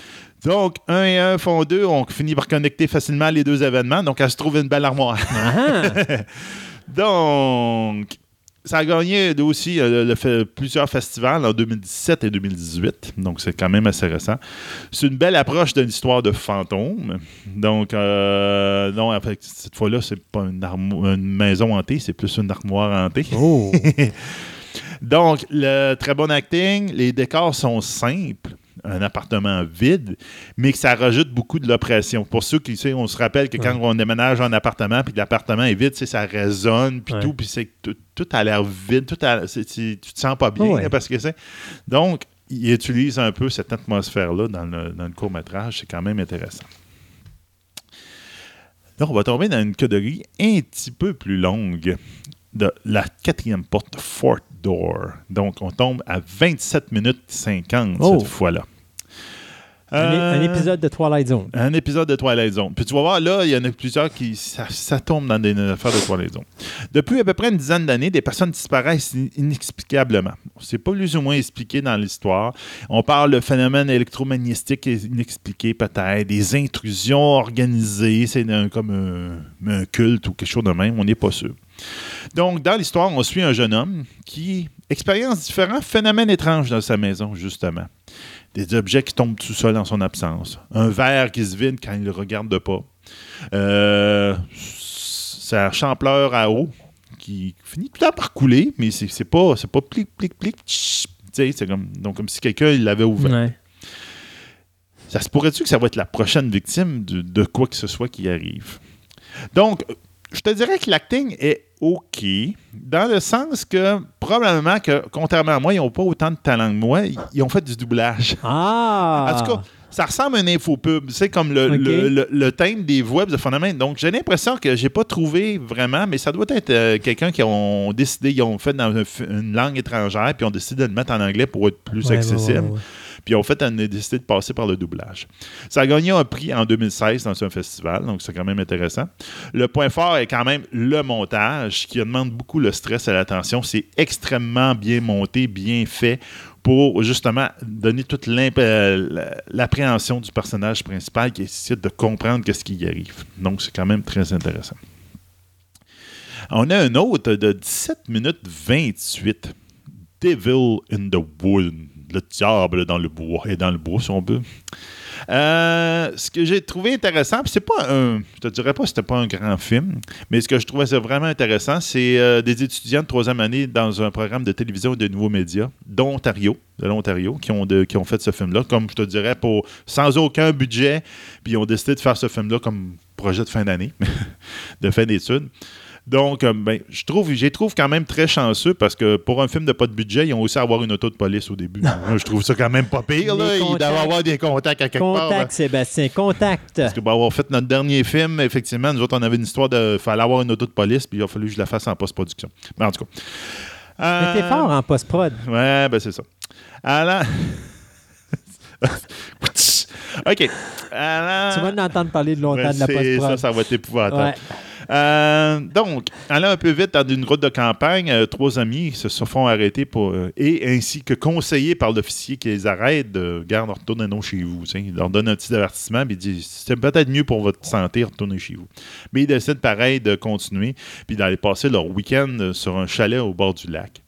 Alors qu'il y a une créature la nuit rôde autour du chalet et ils ont même crevé leur pneu d'auto pour qu'ils puissent se sauver. OK. Ils ont, ils- eux autres même, ils ont crevé leur Non, pneu. mais il y a la créature probablement. Parce que quand il, il essaie de se sauver de la créature, là, il- oups, les pneus sont crevés. J'aurais une idée d'un film d'horreur.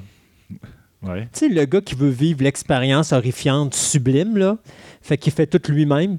Fait que quand il tombe en panne, ben, il va casser la voiture lui-même pour être en panne. Puis là, quand il faut qu'il y ait des pneus qui sont crevés, il crève lui-même ses pneus. Puis s'il court dans le bois, mais que son linge n'est pas il déchire lui-même son linge. Il y avait des mondes, il y avait un show de main, je me rappelle pas si ça s'appelait. Il y a du monde qui recréait des, des événements. Je tombe en, panne en voiture au milieu de, la- de- de nulle part en plein hiver. Comment je fais pour survivre? là? Puis Ouais. effectivement, il crevait les pneus puis tout. Puis il dit Bon, voici maintenant comment on doit survivre. ça ressemble quasiment à ça. Donc, ça se pourrait-tu que cette créature-là soit vraiment le diable des bois? Ah! On verra bien. Euh, acting extrêmement amateur. On s'entend que c'est du monde que probablement il apprenait à faire du montage de fond de même, mais c'est pas, pas nécessairement qu'il avait du talent pour Ouais, être en avant de la caméra. Euh, mais on voit quand même qu'ils veulent expérimenter des techniques. Ils ont, ils ont une commande par leur professeur. Il faut faire tel genre de plan, etc.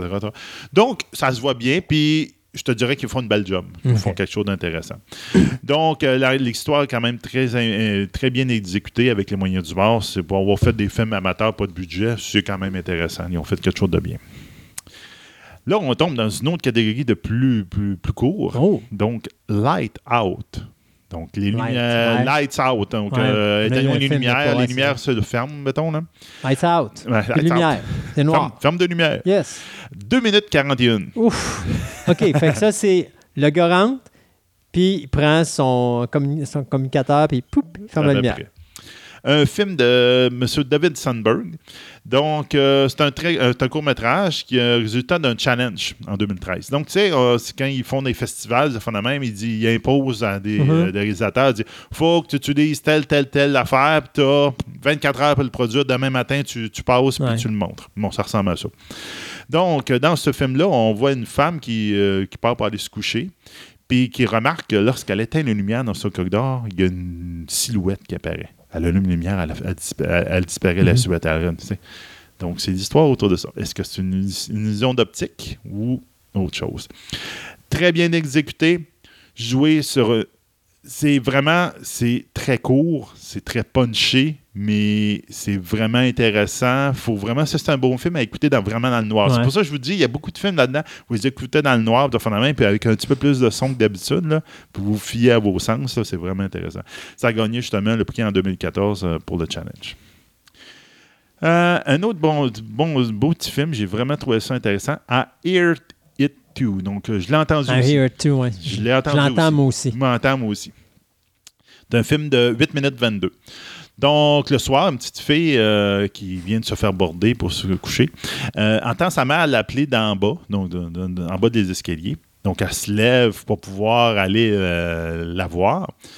Mais en chemin, sa mère la ra- l'attrape, puis la ramène dans sa chambre à elle, à la mère, puis il dit Moi aussi, je l'entends. Donc, c'est pas elle qui Mhm. l'appelle. C'est fait en Angleterre. Je pensais que ça allait être l'histoire. Tu sais, là, la, la, la mère détestable qui dit à son enfant Là, tu te lèves pas, tu restes, tu dors. Elle sort, elle fait comme l'appeler. Fait que la petite fille va le voir. Fait que là, petite fessée, tant je t'ai dit, tu retournes à ta chambre, la petite. C'est quasiment ça, mais tu, c'est tu pas ça. non? Tu Donc, euh, sais, un parent cruel, là. Pire, pire histoire d'horreur pour un tout petit, ça. donc c'est un film super bien fait, surtout que l'acteur principal, c'est la petite fille, qui est vraiment jeune, je dirais en bas de 5 ans. Très bien crédible dans son rôle. Elle a l'air stressée avec son toutou, puis tout son petit toutou en forme de, de- de lapin. Ouais. Vraiment à voir, puis encore là, super bien à voir dans le noir, parce que tout se passe dans le noir dans ce, dans ce show-là. C'est vraiment intéressant. On the Road Again. Ça, c'est le, pro- le- notre prochain titre, qui dure un court-métrage de 7 minutes 14, qui est fait par Logan Strong et Andio Maguari. Euh, c'est un jeune homme qui se promène en auto la nuit, il voyage de nuit au milieu de nulle part. Euh, puis là, il arrête une place pour, pour se soulager. OK. D'ailleurs, on n'ira pas plus loin. Uh-huh. Puis à partir de là, il ne cesse de voir une femme étrange sur le bord du chemin. Puis il roule, puis c'est comme être tout le temps là. C'est quoi? Une, loin. une Une femme? femme. Ah, une bon. femme. Je te dirais qu'une femme que. Euh, The Ring, dans le genre, là. là. C'est- on voit un peu dans le même. Mais ça ressemble un peu aussi, euh, ben, pas vraiment l'histoire, là, mais je veux Ouais. dire, il y avait un film dans Creepshow 2. C'était la conclusion où est-ce que tu avais. L'histoire s'appelait The Hitchhiker, où tu as une femme qui accidentellement frappe un piéton. euh, qui est un pousseux. là. Ouais. Et puis finalement, elle continue à rouler, mais le pousseux est tout le Il temps là. Puis là. à chaque fois qu'elle le voit, il est de plus en plus décomposé. Il y avait un- aussi dans la série Supernatural, je pense qu'il y avait quelque chose Ok. en première année. Il fait comme ça. même. Euh, le film est vraiment bien réalisé. Ça vaut quand même beaucoup la peine de l'écouter dans le noir. Euh, extrêmement une belle utilisation des lumières. Ici, il est au milieu de nulle part. Donc, les lumières, c'est tout le temps les lumières du char. Donc, Mhm. les lumières des phares du char ou les lumières de l'intérieur du char, ils servent beaucoup de ça. Puis c'est bien fait pour pas dévoiler la, ça, la femme raison, trop. Puis tout. Donc, ils font des bons jeux. C'est vraiment intéressant. Ça, je pense que c'est notre mon plus, euh, mon plus court dans toute cette série-là.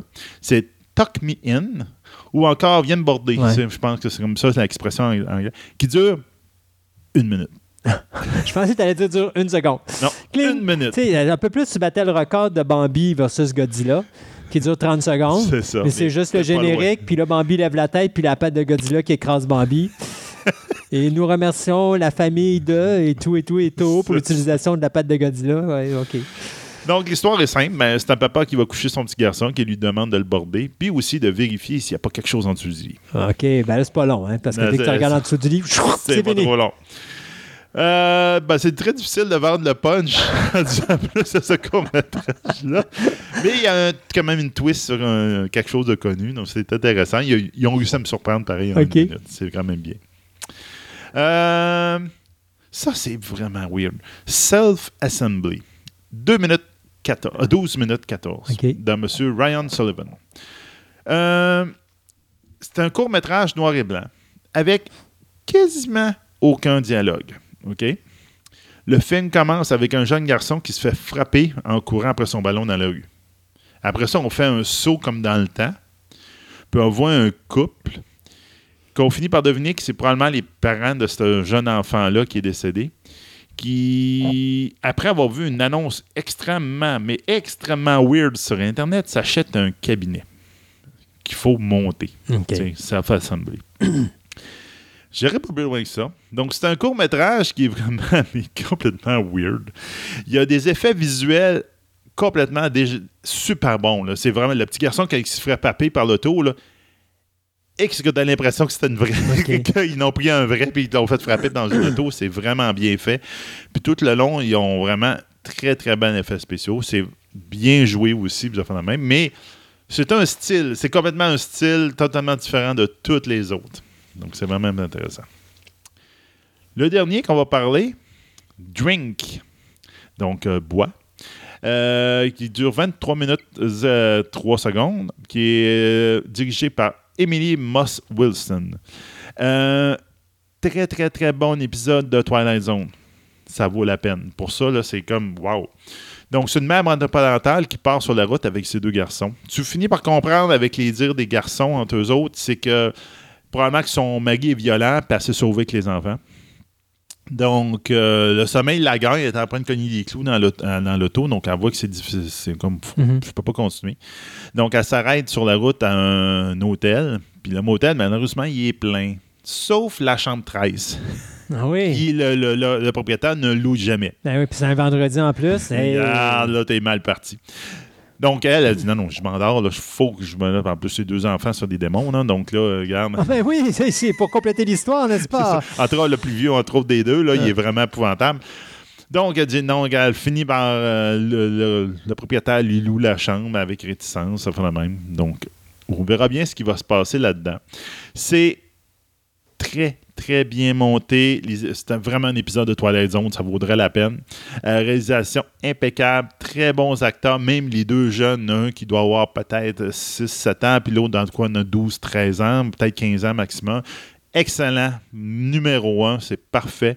C'est peut-être moins horreur, un petit peu plus thriller psychologique, mais il y a- c'est euh, très Twilight. Zone. C'est vraiment intéressant, c'est vraiment bon. Donc, tous ces beaux liens-là, vont- vous allez les avoir pour dans notre, Facebook. notre page Facebook le matin de l'Halloween. Donc, Hein? le soir de l'Halloween, vous Arrête allez donc, toi. ça. Tu vas-tu Eh, vraiment m'envoyer ça le matin de l'Halloween? Ben oui. OK. On va tous les avoir? Ben, merci beaucoup, Seb. De rien. Et puis, ben, nous autres, on va continuer euh, cette émission spéciale d'Halloween. Euh, ouais, exactement.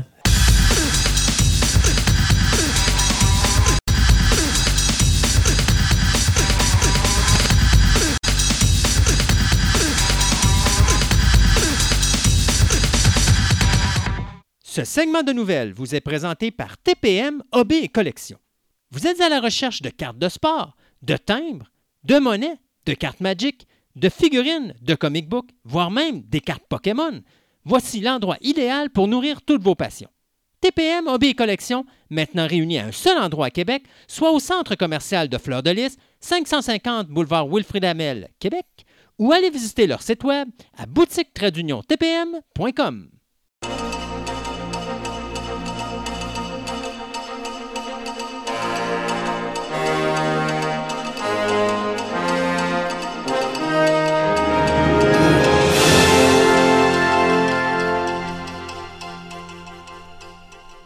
Dans ce deuxième segment de nouvelles, eh bien, on va parler d'une euh, nouvelle horrifiante pour le domaine du cinéma français, puisque Canal Plus vient d'annoncer qu'il se retirait du financement des films français.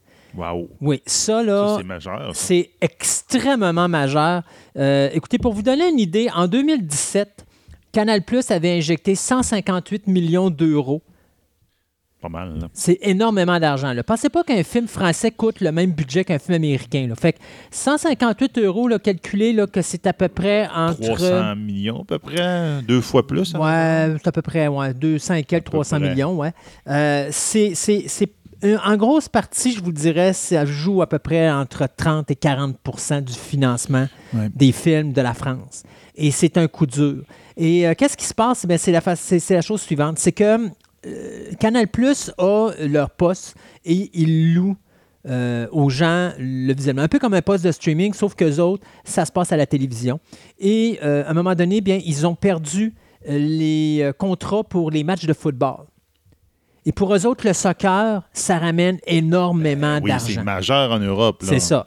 Et ils ont perdu ça à un poste espagnol. Et donc, euh, la France, bien, euh, n'écoute. L'auditoire a vraiment descendu, ce qui fait que on a passé. Avant, c'était un prix fixe pour écouter Canal. Là, maintenant, tu as le choix entre 10 et 40 euros. Face à ça, euh, jusqu'en 2019, Canal avait une entente de principe avec l'industrie euh, cinématographique, euh, cinématographique pardon, où est-ce qu'elle devait réinvestir 12,5% de son chiffre d'affaires dans le cinéma français. Bien sûr, avec la conclusion de cette entente l'année prochaine, euh, vous devinerez que ça complique les choses parce que là, présentement, on dit, comme on a deux types de paiement maintenant, ben, pas plus types, mais plusieurs types, mais ça joue entre 10 et 40 euros.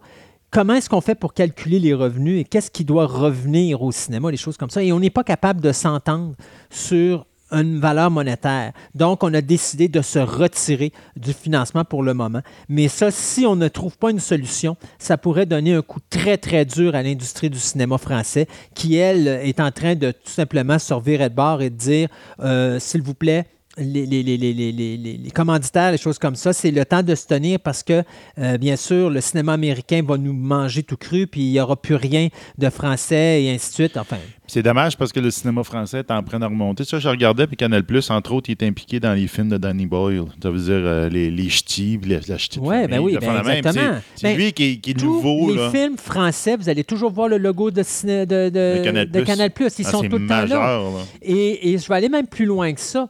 Euh, ce qui est important dans cette nouvelle-là, c'est une nouvelle que je vous ai donnée il y a quelques semaines, si c'est pas quelques mois de ça, où je vous disais que Luc Besson, sa compagnie de cinéma, euh, de production cinématographique, était en gros problème. Oui. Luc Besson, c'est le Hollywood français et il est sur le bord de la faillite. Et Netflix avait racheté la majorité de sa banque de films et même à un moment donné, il pensait vendre. Euh, c'est Eurocop, ça, je pense que ça Ouais, s'appelle. vendre à Netflix. Donc, euh, euh, non, mais Eurocorp, c'est la compagnie Oui, de, oui, oui. ouais, c'est ça, de Besson.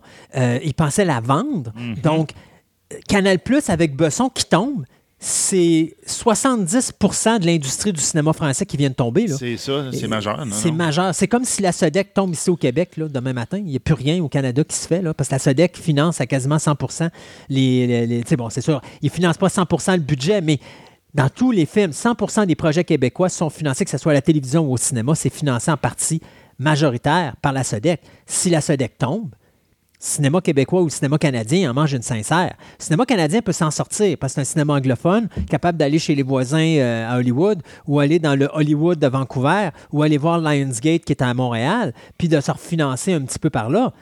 Mais en France, ils n'ont pas ça parce que la compagnie qui finance, si c'est pas Canal+, c'est Euro, euh, c'est ça. Les deux sont tombés. Ouch! Non, il reste. ah, ça, va être, ça va faire Fait que pour le cinéma ça. français, présentement, l'Halloween cette nouvelle. année est une véritable histoire d'horreur. Ouais.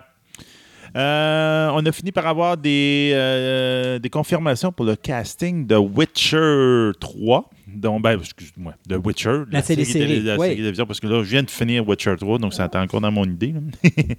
Euh, donc, ça, le showrunner euh, Lawrence Switch. His Switch? His Switch? His Switch, ah, oui, oui, oui, Euh, a confirmé que ça va être Freya Allen, qui était, on l'avait vu dans Ito de Badland, qui va jouer le personnage de Siri, qui est comme la fille adoptive du personnage principal. Et l'actrice Anya euh, Chalotra, qui on avait vu dans le film Wanderlust, qui va jouer euh, le personnage de Yennefer, donc le love, un des love interests du personnage euh, principal, qui est toujours joué par M. Harry Calvin Gerald, donc notre Superman euh, de, de l'univers de DC Comics. Ouais. Donc, euh, on a bien hâte d'avoir ça. Le personnage de Siri, ça rassure beaucoup les fans parce qu'il y avait eu ex- une, un moment donné, il y avait eu un leak comme quoi qu'il voulait prendre une minorité visible pour ça, genre peut-être une personne, euh, une actrice de, de- de la peau noire ou quelque chose de même. Puis les, les fans de la série avaient décrié ça euh, complètement. Mais en fin de compte, euh, ils ont comme ramené ça un petit peu plus comme à l'original par rapport à la, aux jeux vidéo. Je suis moins sûr du casting, je la trouve trop jeune pour avoir fait le, le dernier jeu. Là. Yeah, je l'aurais plus pris une actrice de 30 ou une trentaine avancée, puis là, c'est plus une actrice de vingtaine euh, pas trop avancée. Donc, c'est comme, oh, je suis pas sûr du casting, mais on verra bien. regarde, on va donner la chance au coureur quand même. On se rappelle que Witcher 3, ben, c'est une. euh, les Witchers, c'est dans un monde médiéval fantastique, ça se passe. Les Witchers, c'est comme des, des chasseurs de primes de, de monstres. Donc, ils sont un peu modifiés par la magie, etc., pour avoir des pouvoirs particuliers pour faire ça. Puis, il y a des magiciens, des affaires. Puis, Yennefer, entre autres, c'est une puissante sorcière. Donc, on verra bien ce que ça va donner. Ça rejoint euh, une trollée de- d'acteurs qui ont été conformés par des rôles secondaires que je vous nommerai pas aucun. Merci. Parce que euh, je sais même pas aucunement comment se prononcent ces lettres-là agencées une à côté de l'autre. Tu es un sage, Sébastien. On voit que l'Halloween te porte bon conseil. Mais mettons qu'il y a plein, plein, plein d'acteurs secondaires qui sont déjà décidés. Il manque, je te dirais, au moins un personnage principal dans la série qu'il faut qu'il soit euh, décidé. Puis là, en ce moment, on n'a pas encore de nom. Donc, j'ai bien hâte de voir ce que ça va donner. Trois petites nouvelles très rapides. D'abord, Stephen Moffat et Mark Gatiss, qui sont les créateurs de la série télé Sherlock. euh, Et Doctor Who. Et Doctor Who. Ben, la, la- la première moitié de 2005 Ouais. jusqu'à là. là. OK.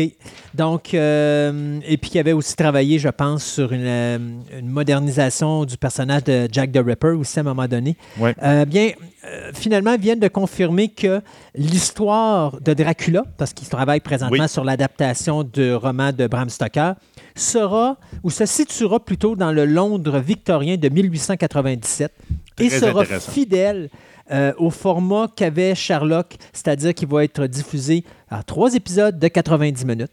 Et c'est Netflix qui va distribuer la 10 mini-série à travers le monde, sauf euh, au Royaume-Uni, où là, ce sera la BBC One qui va s'en occuper. D'ailleurs, c'est une coproduction BBC One et Netflix. Donc, il n'y a aucune date de diffusion qui est encore annoncée, mais ça s'en vient à grands pas. Euh, pour les amateurs de Star Wars, eh il faut que j'annonce un décès. Boba Fett, le film, c'est terminé. Euh, He's dead. Yep, it's dead, Jim. Kathleen Kennedy a confirmé que le projet de film de Boba Fett était 100% mort. On allait se concentrer beaucoup plus sur The Mandal- Mandalorian, le projet de série télé de John Favreau. Alors, euh, on sait que c'était quand même le réalisateur James Mangold qui nous avait donné Logan, qui était le dernier à être associé à ce projet-là. Ça aurait probablement été excellent. Mais bon, écoutez, Ouais, ils veulent pas brûler la, la série télévision. Exactement. Et pour finir aussi, Monster Hunter. Donc, ceux qui sont des amateurs du jeu euh, Monster Hunter, dont le dernier jeu World euh, vient d'être distribué à travers le monde à plus de 10 millions d'exemplaires. D'ailleurs, tous les jeux ensemble ont vendu plus de 49 millions euh, de, Très populaire comme ouais, franchise. d'unités. euh, ça, c'était jusqu'au 20 août de cette année. Là. Donc, 49 millions, c'est du jeu pas à peu près. Eh bien, c'est Paul W.S. Anderson, celui qui nous a donné Reanima- euh, pas Réanimateur, mais Resident Evil, qui, avec son ex-femme et actrice favorite, Mila, Mila Jovovich, qui vont entamer ce projet-là. Donc, ça va être un film qui va être filmé en Afrique du Sud. L'histoire suit une personne du euh, UN Military, donc les... quoi, le UN, c'est les Nations Euh, Unies? Nations Unies. C'est ça. Euh, donc.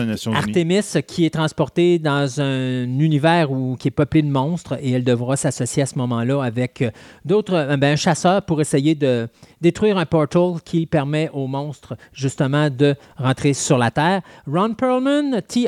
Harris et Diego Boneta qui vont être les co-réalisateurs, de, pas les co-réalisateurs, mais les co-acteurs de ce projet qui n'a pas de date de sortie de prévu pour le moment. Mais euh, commencé à tourner parce que à matin, j'ai vu des images. OK. Donc, euh, il y a déjà des images qui ont leaké. Mais Ben, habituellement, Paul Anderson, ça tourne assez vite. Ouais, c'est ça. Donc, tu vois là, effectivement, va, va vite. Je vais la même dans les images. Euh, ben, on va continuer là-dedans. Donc, euh, Aliens, on continue avec les monstres. Donc, Aliens, euh, Dark Horse euh, ont annoncé qu'ils vont sortir une autre bande dessinée. Donc, OK. ça, c'est le fun. Donc, euh, ça va être. euh, on se rappelle du personnage dans le euh, jeu vidéo Alien Isolation, qui est, qui est sorti en 2014, qui était un bon jeu. Là, le monde avait eu des bonnes critiques. On avait rentré un petit peu plus le personnage de la fille de Ripley, qui s'appelle Amanda. Oui. Amanda qui avait été, euh, j'allais dire, euh, mentionnée dans Aliens, le film, mais dans un cutscene qu'on n'avait jamais vu au cinéma vraiment. Sauf si vous achetez le Director's Cut. C'est ça, exactement. Et donc, euh, il avait fait justement le, jeu vidéo autour de elle. Donc là, ils vont prendre ce personnage-là, ils vont le ramener Dark Horse. Ils vont euh, appeler ça euh, Aliens Resistance. Ça va être un quatre parties, une bande dessinée de quatre parties, euh, écrit par Brian Wood, puis avec les- le dessin de Robert Corey. Ça va être j'ai l'impression, de la manière qu'ils ont l'air de faire, c'est que Amanda va raconter une histoire qui s'est arrivée à sa mère. Donc, avec ça, ils vont être bons pour faire des liens avec Comment toutes les autres peut dessinées. raconter une histoire qui est arrivée à sa mère quand elle n'a jamais vu sa mère? Je ne sais pas, là. C'est Ah. ça l'affaire, garde. Je, je trouve ça Comment un petit peu. euh, parce qu'il parle de ça, il parle de dire, ah, on va parler de.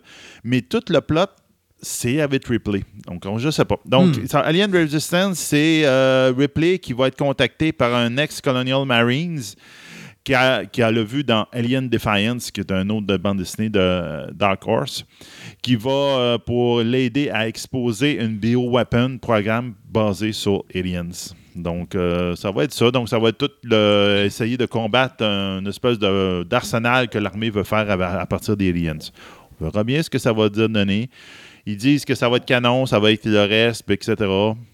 On verra. Alex Kurtzman et Mike McMahon, qui nous donnent Rick and Morty présentement, Oui. viennent d'être embauchés par la plateforme CBS All Access pour euh, pas écrire une, mais deux saisons qui sont déjà confirmées pour Star Trek Lower Deck, la troisième série de l'univers de Star Trek sur le CBS All Access. L'histoire, ben, c'est très simple, c'est les aventures de l'équipage le plus insignifiant de la flotte Starfleet et qui est euh, une série qui d'ailleurs va être euh, décrite comme euh, décalée et parodique de l'univers de Star Trek. Donc, c'est la deuxième série télé sur l'univers de Star Trek, la première ayant eu lieu dans les années 70 avec l'équipage original. Donc, si vous avez la chance de voir ça, on ne dispose pas encore de, date de diffusion, mais c'est quelque chose qui s'en viendrait probablement d'ici la fin de l'année prochaine. Oui, à peu près.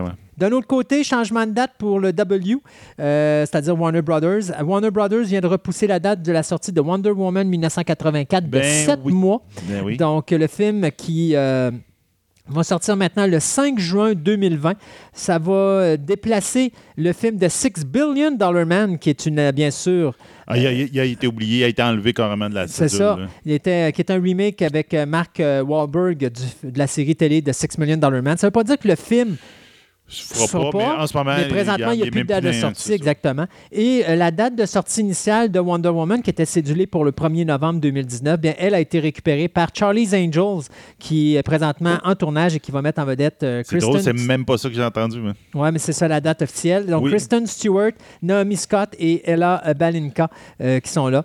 Alors, la raison pourquoi on aurait fait le changement, c'est parce que Wonder Woman, la date de sortie sortait un mois après Joker, le film qui va mettre en vedette justement Joaquin Phoenix. Alors là, on a trouvé que c'était trop serré et on a reporté ça. C'est une très bonne idée. D'ailleurs, je pense que c'est également une bonne idée de mettre Wonder Woman l'été quand c'est un Ben gros canon oui, que de foutre ça à l'hiver.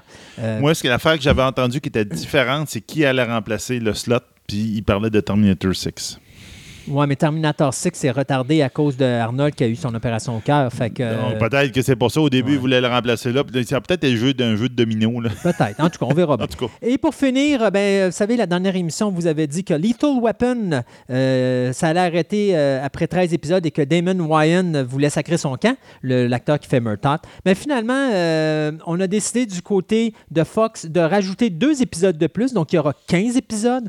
On a également confirmé que Damon Wyan sera des deux derniers épisodes de deux choses l'une. On va se débarrasser du personnage ou on va finir la série là.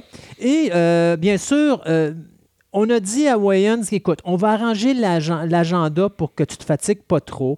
On va te donner de la bonne boubouffe pour ton diabète. Puis on va s'assurer que si jamais il y a une saison 4, que ça te tente de revenir. Et face à ça, euh, notre ami Damon Wayans a dit OK, dans ces conditions-là, peut-être que je reviendrai pour une quatrième saison. Pour ceux qui n'ont pas euh, écouté l'émission où on en a parlé, c'est parce que Wyan, qui est âgé de 58 ans, est atteint du diabète. Puis il travaille 16 heures par jour, ce qu'il trouve énormément difficile à Trop son difficile. âge. Puis effectivement, hein, il- he's too old for this shit. Je comprends ça. Euh, mais euh, en tout cas, disons qu'au moins, on voit qu'ici, on prend soin de lui. C'est une bonne chose. Et restera à voir maintenant qu'est-ce qui va se passer avec le reste. Mais j'ai comme l'impression, quand on fait ça, on rajoute deux épisodes. C'est parce qu'on finit le show puis on met la clé dans la porte, comme on dit. Hey, une petite dernière de ton bar? Une petite dernière dans mon bar. Euh, George Miller, il va finalement Oui. faire un Supernatural Love Story. Donc, c'est qui George Miller? Ben, c'est le gars derrière de Mad Max Fury. Ben, toutes Road. les Mad Max. Toutes les Mad Max. Ouais. Mais là, tu vas peut-être m'expliquer une fois pourquoi ils n'en sortent pas un autre. Là. Je sais qu'il y a des. quoi, il parle- il- il- ouais, mais il parle qu'il y a des disputes juridiques. Là. Ouais, je ne connais pas l'histoire derrière. C'est ça. là. Mais ce que je peux te dire de toute façon, bizarre. depuis Mad Max 2, à chaque fois qu'ils sortent un Mad Max, c'est Mad Max 2 refait d'une autre manière. Ouais. J'attends encore un film original Mad Max comme le premier et le deuxième. J'attends encore la révolution de Mad Max qui est différent du 1 et du 2. Et j'en vois pas. Euh, je ne dis pas que les Mad Max sont pas bons. Au contraire, j'adore la franchise. Mais Mad Max Fury Road m'a déçu parce que j'avais l'impression de réécouter à nouveau Mad Max 2. J'aimerais avoir quelque chose de nouveau sur le, sur le chose. Là. Alors, euh, moi, tant qu'à faire ça, à refaire un autre Mad Max 2, volume 5, j'aime mieux tant qu'à ça qu'il ne le fasse pas. Ouais. En tout cas. Donc, tout ça pour dire. Le que- film s'appelle Years of Longing, c'est ça? Ouais, c'est ça. Puis ça va être une histoire de génie, des djinns, euh, qui vont être impliqués là-dedans. Donc, ça va-tu être un, genre de euh, remarchage de Aladdin, je ne sais pas, mais avec une sauce euh, romantique à l'intérieur? J'en ai aucune idée. Là. Pour le moment, c'est plutôt euh, un petit peu nébuleux, là, mais on. Mais le titre, c'était surveille. 3000 Years of Longing. C'est ça, tu Et euh, les acteurs qui sont signés déjà, c'est Idris Elba qu'on a vu dans euh, The, The Dark Tower Oui, de Dark Tower, et euh, ça. Tilda Swinton. Exactement. Donc, on verra bien ce que ça va donner. Là, ça peut être intéressant. En parlant de, de Gin, là, je ne sais pas si nos auditeurs ont vu, mais il y a un teaser de Aladdin qui est sorti. Non, j'ai pas vu ça. Tu ne l'as pas vu? Non, mais tu as-tu mis sur Facebook? Pas sur Facebook, Je- mais sur je sais Twitter? pas, ou- je l'ai mis. Je, je- je le trouvais que c'était trop teaser. C'est pas grave, mets-le sur Twitter et Tu Instagram. vois pas grand-chose. Mais on va le mettre sur Twitter, Ouais. Instagram. Dans- dans ton- tantôt, ça va être là dans pas longtemps. Ben, nous autres, ça va déjà être fait. Du matin à, à dimanche, dans la fin de journée, ça va être là. Merveilleux. Allez, on s'arrête tout de suite euh, pour euh, les deux dernières chroniques d'émission et après ça, on vous revient pour la table ronde.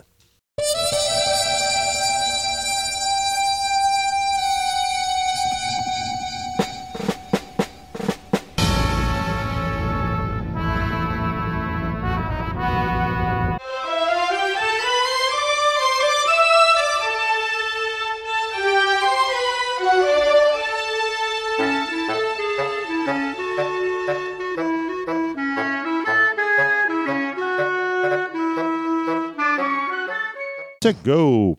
OK. Euh, donc, on vous allons parler aujourd'hui de slasher movie. Ça veut dire des, les, les films euh, d'horreur, mais avec un, un tueur en série. On pourrait appeler ça de même. en Autrement s- les Psycho Killer Movies. Les Psycho Miller. Ouais, c'est ça. Mais dans les années 90, il y a euh, le jargon anglo-saxon qui a complètement changé, qui ont commencé à utiliser le terme du slasher. Et oui, on va parler du slasher, un petit peu l'évolution du slasher. Puis j'en profite pendant qu'on est à l'Halloween pour Ben le faire parce que c'était ça. C'est une les- catégorie des films d'horreur C'est- présentement. Écoute, est ça- ça- on est dans la bonne période pour Oui. en parler. Euh, Qu'est-ce que la définition d'un slasher film? Ben, euh, systématiquement, un slasher film, là, ça met en scène euh, les meurtres d'un tueur psychopathe. Soit qui est masqué, ou encore euh, qui a une arme quelconque qui, qui lui donne un charisme extraordinaire, qui fait que tout le monde veut le revoir euh, plusieurs fois, d'où la séquence de suite qu'on peut avoir du même film euh, qui va suivre par, euh, par la suite. Ou encore, il y a une personnalité vraiment délirante à la Chucky. Oui. Fait que, un petit peu, c'est un petit peu ça, un slasher. Mais quelqu'un va me dire, le slasher, il a commencé quand? Ben, vous allez être surpris de la réponse. Mais avant qu'on arrive à ça, je vous dirais que ça serait peut-être bien de voir c'est quoi la structure d'un slasher. Parce qu'à Il y a l'origine, une recette. il y a une recette, effectivement. Donc, le slasher film, ça va toujours majoritairement commencer dans le passé. Il est arrivé un événement dramatique dans le passé qui a activé notre meurtrier en série. Donc, Notre ça va être ben, notre malade. ouais. Donc, ça peut être tout simplement un groupe de jeunes qui font une action euh, qui va résulter à la mort de quelqu'un. Ou encore, c'est la mort d'un personnage qui va résulter à un autre personnage qui va prendre une vengeance sur les personnes qui n'auraient pas fait de geste pour sauver ce personnage-là. Ou qui sont responsables d'eux. Oui, mais le responsable, c'est en ligne 1, mais dans la ligne 2, ils ne sont pas Ouais, nécessairement ok, ils sont pas responsables. nécessairement, mais- Pense à Vendredi 13, Friday the 13, c'est un bel exemple. Euh, Jason, entre guillemets, meurt noyé, mais sa maman, elle, est persuadée que c'est les, euh, les personnes qui euh, s'occupaient du camp qui ne sont pas occupées de Jason, tout simplement. Et à cause de ça, après ça, elle va se mettre à tuer tous les moniteurs de camp qui vont venir par la suite. Donc, eux autres n'ont rien fait, mais Par leur inaction, ont peut-être la- provoqué par l'inaction de gens qui étaient à ce poste-là au moment où son fils est mort, elle, elle assume que tout le monde est dans le même bateau et donc, elle règle tout ça. Euh, donc, cet événement du passé va faire en sorte qu'il y a un événement tragique qui va résulter à un futur où là, on va avoir une série de meurtres qui vont suivre. Euh, donner un exemple rapide, pensez à I Know What You Did Last Summer, puis Prom Night. Très bon exemple. Oui. Prom Night est un bel exemple avec Jamie Lee Curtis. Euh, au début du film, ils font une blague. Hop, il y a un petit garçon qui passe par la fenêtre. Tu te dis, bon, OK, euh, le personnage est mort, mais là, il revient plus tard. Puis là, on pense que c'est le même petit garçon qui était peut-être pas mort, qui se met à tuer les gens qui étaient responsables, alors qu'il était bien de cet accident-là qui a provoqué la mort de, de- de- de- de l'enfant. Euh, donc, c'est ça, c'est la base fondamentale du début d'un slasher film. L'événement présent, ben, c'est il se passe un événement. Donc, ça peut être une fête, un party, un bal de finissant. Ben, Ou encore, tout simplement, on réouvre un camp, comme le camp Crystal Lake. Ou encore, euh, tout simplement, il y a l'évasion d'un personnage d'un hôpital psychiatrique où il était retenu. Pensez Michael Myers. Et donc, à ce moment-là, cet événement-là déclenche le reste du film. Donc, à ce moment-là, tu as le meurtrier en série qui a une volonté de vengeance. Et par la suite, il va commencer à choisir ses victimes ou reconnaître les coupables. Et par la suite, bien, un à un, les personnages disparaître. vont disparaître. Et c'est toujours sous euh, l'œil de ce qu'on appelle la final girl, euh, c'est-à-dire la personne qui, à la fin, va combattre euh, ce meurtrier en série-là et le vaincre. Donc, euh, la majorité du temps aussi, tu vas avoir un agent de la paix qui va l'aider, mais il va mourir. Ou encore, il va être blessé, ce qui fait que le, le- le personnage principal va devoir tout seul se battre contre le euh, vilain en particulier et le vaincre. c'est pas mal tout le temps une fille à la fin? Majoritairement, c'est une fille, malgré qu'il y a depuis quelques années, on essaie de changer la, la, la norme, mais je te dirais la Final Girl est pas mal le point principal d'un film slasher. D'ailleurs, si vous voulez voir un exemple de ça, vous allez écouter un film qui s'appelle The Final Girls au pluriel, euh, qui est un petit film fait en 2015 qui est super adorable, où l'histoire c'est euh, une jeune femme dont la mère, qui était une vedette de slasher film, meurt dans un accident de voiture mais elle est reconnue principalement pour un rôle où elle va être une victime. Et euh, à chaque année, euh, qu'elle meurt, on veut faire une célébration à son honneur et on l'invite toujours à participer à une espèce de festival dans lequel ce film-là est diffusé. Sauf qu'elle décide à un moment donné d'y aller et elle se présente dans le théâtre pour voir le film. Et pendant la diffusion du film, il y a un incendie et elle et ses amis s'échappent en fonçant dans l'écran. Sauf qu'au lieu de passer à travers, ils rentrent dans le film. Et ils se retrouvent dans le film dans lequel sa mère jouait. Mère qu'elle n'a pas vue depuis euh, 4-5 ans, genre, parce qu'elle est, euh, Elle est morte depuis un elle est certain morte temps. depuis un certain temps. Et euh, ce qui est drôle là-dedans, c'est que accidentellement, ils vont tuer la Final Girl. Donc le film ne peut pas finir. Et là, bien, ils vont, elle va essayer de retrouver sa mère et de transformer sa mère en Final Girl pour pouvoir débarrasser le film du vilain et pouvoir ainsi retourner dans la réalité. Je vous laisse la continuité du film, mais c'est un Mais beau déjà là, c'était c'est très original. Très original. Et d'ailleurs, euh, c'est rare que je vais euh, encourager un film en trois dimensions parce que tu le sais, je déteste les films 3D. Ouais, non. Mais lui, il y a un intérêt, c'est qu'à un moment donné, tu as des génériques de films. Et comme ils sont dans le film, ils enjambent les génériques de films parce que les autres ne sont pas supposés être là. Alors, comme ils font partie du film, ils peuvent continuer à avancer des films, dans le film, mais ils ne peuvent pas sortir de l'écran. Donc, ils ne peuvent pas, mettons, dire OK, là, la caméra est là, mais moi, je peux m'en aller à gauche. Non, non, il est obligé de suivre là où la caméra va parce qu'il est dans le film. Il ne peut pas sortir de Le là bord de l'écran, le- la pousse, la le, personne. le- le reste dans le cadrage. Alors, c'est vraiment génial pour ça, un très beau petit film. Euh, Il y a plusieurs sous-genres de slasher film. Euh, Il y en a un que. J'ai de la, il y a- la ligne est vraiment très mince, puis je vais donner des exemples là-dedans. C'est ce qu'on appelle le survival. Euh, Il y a beaucoup de films qu'on ne considère pas du côté francophone euh, comme un slasher film. Euh, au niveau anglophone, ils sont considérés comme des slasher films, mais au niveau francophone, ils ne le sont pas. Je donne un exemple. Texas Chainsaw Massacre n'est pas considéré comme un slasher film. Il est considéré en français comme un survival film. C'est quoi la distinction entre le survival et le slasher? C'est le suivant. Le slasher, c'est l'individu meurtrier, l'assassin, euh, le, le meurtrier en Ouais. série, qui va se retrouver dans l'environnement de la victime. Michael Myers va dans la maison où se trouve Laurie Strode. Ouais. OK? OK. Donc, ça, c'est un slasher. Mais pour séparer ça euh, du côté francophone, nous, ce qu'on a dit, c'est si c'est la victime qui se retrouve dans l'environnement du meurtrier, ça devient un survival film. Donc, The Hills Have Eyes, les, mon- La colline a des yeux, ou encore Texas Chainsaw Massacre, c'est des gens qui se retrouvent sur l'emplacement appartenant à Leatherface ou au euh, cannibale mutant du, du secteur. Et à ce moment-là, ils doivent essayer de survivre dans un environnement qu'ils ne connaissent pas. Mais j'ai de la misère avec ça parce que si c'est le cas, Psycho serait un survival film Oui. et non pas un slasher. slasher. Donc, moi, j'ai de la misère avec ce terme-là, mais c'est un terme qui existe quand même. Ce que moi, je considérerais un slasher, The Hills, euh, ben, pas un slasher, mais un survival film, The Hills Have Eyes, je le considérerais comme un survival film. Pourquoi? Parce que c'est un groupe de cannibales qui restent dans des dunes perdues, dans un désert. Et tu as des gens qui tombent en panne à ce moment-là, et ce groupe de cannibales-là vont euh, tuer les, gens euh, un par un. Bon.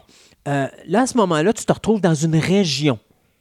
Et là, j'aime mieux le terme région. Exemple, pensons à des films comme Délivrance, Oui. euh, avec Burt Reynolds, ou encore euh, Just Before Down, qui s'appelle Survivance euh, en français, où tu as des campeurs, qui, un groupe d'amis qui vont camper dans le bois, puis à un moment donné, ils sont attaqués par un meurtrier en série.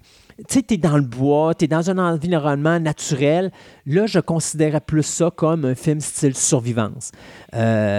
Pas un slasher. Mais en tout cas, tu sais, t- je pense que c'est- tout le La monde. ligne est mince. La là. ligne est mince, puis je pense que c'est tout le monde qui va différencier ou qui va décider de c'est quoi le terme. Mais moi, personnellement, un, un film comme Texas Chainsaw Massacre, c'est un slasher. Et un film comme euh, The Hills Have Eyes, c'est un survival. Ça, c'est mon terme à moi. Maintenant, le reste, ben, d'ailleurs, tu as un film qui avait été fait euh, au début des années 2000 qui s'appelait Wrong Turn. Euh, Wrong Turn avec Elijah Dushku, qui faisait Faith dans Buffy. OK, ouais. Bien, ça, moi, j'appellerais ça un survival parce qu'ils sont dans la nature. Donc, ils doivent survivre dans la nature pendant qu'ils sont poursuivis par une gang de cannibales. Fait que tu vois, moi, ça sera la différence que je verrai là-dessus. Il y a un autre terme qui existe, un autre sous-département qui s'appelle le giallo. Le giallo, c'est un. ou le giallo, qui veut dire en italien jaune. Pourquoi jaune? C'est que les Giallo, c'est des films qui sont euh, faits un petit peu euh, à la. Je pourrais dire, sont adaptés de romans policiers qui étaient vraiment très cheap à l'époque euh, au niveau de l'Italie. Puis les, pochettes étaient toujours faites jaunes. Donc, on- en hommage à ça, on les a appelés les Giallo. Ça, c'est quoi? C'est un meurtrier qui tue des victimes. Mais la, la différence entre un slasher et un Giallo, c'est que le Giallo, rarement va sombrer dans l'horreur. Ça va être plus un genre polar policier, mais plus violent. Donc, exemple, tu vas avoir un meurtrier où tu vas voir les mains avec des gants noirs, mais tu ne verras jamais son visage. Et là, tu as un policier ou un, journaliste ou un écrivain qui va enquêter sur une série de meurtres, dont probablement un assi- euh, auquel il a assisté, puis c'est un meurtre assez brutal. Et à ce moment-là, il va essayer de découvrir qui est le meurtrier. Contrairement à des films comme Vendredi 13, où là, tu sais qui, c'est Jason Voorhees, il y a un masque de hockey, tu peux pas, tu peux pas passer à côté.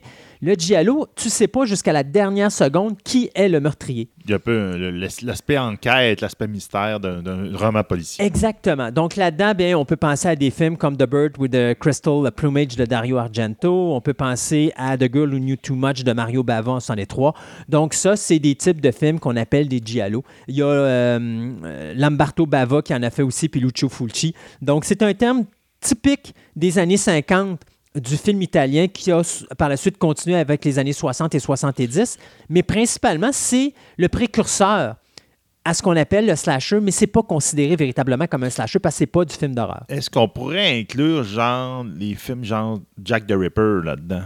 Dans le sens qu'on. Ben, c'est Jack- mystère ouais. qu'on ne sait pas jusqu'à la fin. De ça, je me demandais. Ça dépend du Jack the Ripper parce Oui, parce que des- non, non, c'est ça. Il y en a différents genres. C'est ça. Tu sais, tu as des Jack the Ripper que le but, tu sais c'est qui Jack, puis tu vois les meurtres. Tu sais, tu prends le, le Jack the Ripper de Lucio Fulci, tu sais c'est qui en partant, c'est pas un giallo. Non. Ça, c'est un slasher film. Mais tu sais, la distinction est plus Il là. y en a certains que c'est comme jusqu'à la fin, on ne sait pas c'est qui, puis c'est comme un peu l'enquête avec les policiers autour. Donc là, ça rentrerait peut-être à ce moment-là là-dedans. Là-dedans, exactement. Il faut qu'il y ait une enquête policière ou pas juste un policier. Il pourrait ne Non, pas non, y non, avoir de policier. Puis comme je dis, Mais le mystère, c'est Oui. qui? Exactement. Euh, The Cat Nine, euh, The Cat o' Nine Ta- euh, excusez-moi, The Cat o' Nine Tails Yep. de Dario Argento avec euh, c'était James Franciscus est un bel exemple de ça. Franciscus, si je me trompe pas, est un écrivain. Il assiste à un meurtre, puis là il essaie de découvrir qui est le meurtrier. C'est tu as toujours cet aspect-là. Mais Dario Argento a pris le giallo à un moment donné puis il l'a mis dans l'horreur. Donc on a pensé à Tenebra, on a pensé à Phenomena, on a qu'à penser aussi à Suspiria. C'est des films où est-ce qu'à un moment donné il va se servir du giallo puis il va s'en servir dans le monde de l'horreur parce qu'il va tout simplement le modifier. Mais tu as toujours l'idéologie de dire qui est le meurtrier? Et tu le sais pas avant la fin où là, il y a un twist et là, tu découvres qu'est-ce qui se passe. Il y a une histoire, quelque chose, il y a quelque chose qui, est- qui s'est passé, qui revient aux origines du slasher en passant. Oui. C'est un événement tragique qui s'est passé dans l'enfance du meurtrier qui a fait que celui-ci est devenu euh, le meurtrier en série que là, on va apprendre à connaître par la suite. Du côté des Allemands, il y a un autre film qui touche un peu au même domaine que le Giallo, qui est le Krimis. Le Krimis, c'est euh, tiré du terme allemand criminal film. Alors, le Krimis est particulièrement un film policier, dans lequel, comme le Giallo, il y a un meurtrier avec des gants. On ne connaît pas l'identité, mais c'est beaucoup moins violent, c'est beaucoup moins axé sur l'horreur, beaucoup plus axé sur le policier. Ça, c'est un thème qui va euh, venir au monde euh, à la fin des années 50 début des années 60, où tu as un producteur qui est Preben Philipsen, qui va faire un film qui s'appelle The Fellowship of the Frog, où est-ce qu'à ce moment-là, le film va avoir un gros succès et ça va lancer une, euh, euh, une branlée de films euh, crimis, où est-ce qu'à ce moment-là, on va développer du côté allemand ce type de produit-là. Sauf que ce qui est amusant là-dedans, c'est que c'est des films allemands, mais pour que ça soit un crimis, il faut que ça se passe à Londres. Ah, OK. Pose-moi pas la question pourquoi, mais ça fait partie du terme crimis.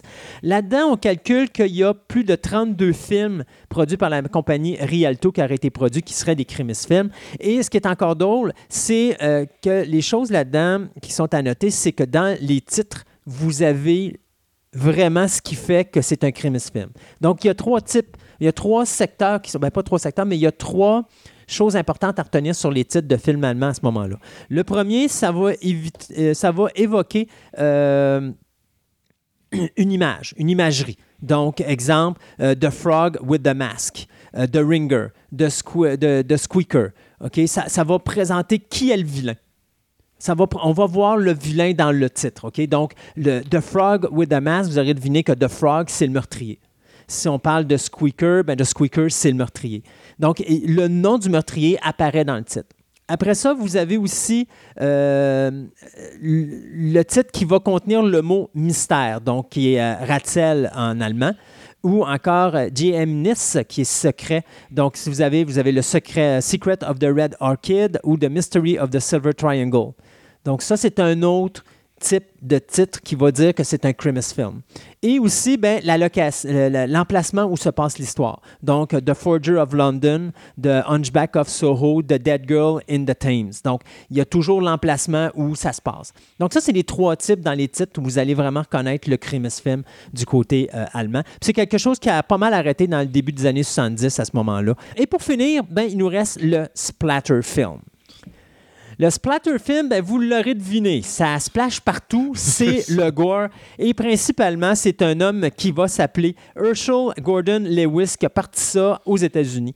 Donc lui, euh, non content d'avoir vu Psycho puis de dire ouais, Psycho, c'est bien le fun, mais il n'y a pas assez de sang. Ben il va faire en 1963 un film qui va s'appeler Blood Feast, où est-ce que c'est du gore, pas à peu près. là. Tu sais, c'est genre on coupe la langue, on arrache la langue, c'est c'est dégueulasse, c'est bon. C'est pas le genre de film que j'aime, là, mais pour quelqu'un qui aime le genre de violence extrême, c'est le genre de film qu'ils vont aimer. Film que, pour te donner une idée, là, qui a coûté 24 000 à faire, mais qui a ramassé 7 millions au box-office. Très rentable. Oui. Alors, bien sûr, ça lui a donné la chance de faire deux autres films. euh, 2000 Maniacs, qui est un film culte en 1964, et Color Me Blood Red en 1965. Donc, euh, si vous voulez voir du splatter film, c'est ça, mais c'est vraiment du gore. Et ça, je vous dirais de où c'est parti. C'est parti pas mal du euh, théâtre du Grand Guignol. Je ne sais pas si vous connaissez le théâtre du Grand Guignol, mais le théâtre du Grand Guignol, c'est quelque chose qui est apparu euh, dans la France, plus précisément, euh, ça, ça s'appelait dans la région Pigalle de Paris. C'est de 1897 jusqu'en 1962. C'est un théâtre où est-ce que les pièces de théâtre étaient des pièces de théâtre où est-ce qu'on utilisait le gore et le sexe. Donc, les gens se faisaient enlever les tripes sur la scène, euh, se faisaient couper la langue. C'était des effets spéciaux, là, c'est pas en vrai. Mais l'idée, c'est que euh, à partir du Grand Guignol, sont survenus justement l'avènement du gore et euh, Gordon Lewis l'a utilisé dans ses films et donc ça l'a donné bien sûr le splatter film. Donc d'où est né le film slasher? Les origines. Les origines. Ben, D'abord, il faut comprendre que le slasher est très important pour plusieurs de nos vedettes à Hollywood. Ben oui, il y en a qui ont fait leur carrière. là. Ils ont commencé leur Ils ont carrière. commencé leur carrière. Pensez que Jamie Lee Curtis a commencé sa carrière dans Halloween en 78. Oui. Kevin Bacon a commencé sa carrière dans Friday the 13 en 1980. On a Tom Hanks qui a commencé sa carrière dans He Knows You're Alone en 1980. Il y a également Jason Alexander qu'on avait vu dans Seinfeld et l'excellente actrice Holly Hunter qu'on avait vu dans Always ou Pour Toujours ou Broadcast News qui ont commencé leur rôle dans The Burning en 1981. The Burning, très intéressant parce que les Weinstein, qu'on traite maintenant de Weinstein, on sait pourquoi, ont commencé leur carrière avec ce film-là également. Donc, The Burning est très important, d'ailleurs considéré comme un des meilleurs slashers de cette époque-là. Et il a starté énormément de carrière, ce film-là. Nightmare on Elm Street, début de Johnny Depp en 1984, Ben oui. son premier film en carrière. Patricia Arquette, qu'on a vu pour la première fois dans Nightmare on Elm Street 3. On a Jennifer Aniston, qu'on avait vu dans Leprechaun en 1993. Et on avait Carlisle Theron, qui avait fait ses débuts dans Children of the Corn 3 Urban Harvest en 1995. Euh, et aussi, ben, des fois, c'est des films qui vont aider à partir une carrière, même si l'actrice ou l'acteur a eu une carrière depuis deux, trois films. Soudainement, elle se retrouve dans ce film-là. Bien, on parle bien sûr de Jessica Biel, qui c'était son sixième film, mais sa carrière a été propulsée avec le de remake de. Texas Chainsaw Massacre en 2003. Avant, c'était une totale inconnue. Et soudainement, après ce film-là, on l'a vu partout, puis c'était rendu un gros nom euh, au niveau du box-office. Donc, les origines du slasher, ben, c'est très simple. Euh, Il y en a beaucoup qui vont dire que le slasher a commencé avec euh, Psycho d'Alfred Hitchcock. Techniquement, c'est vrai.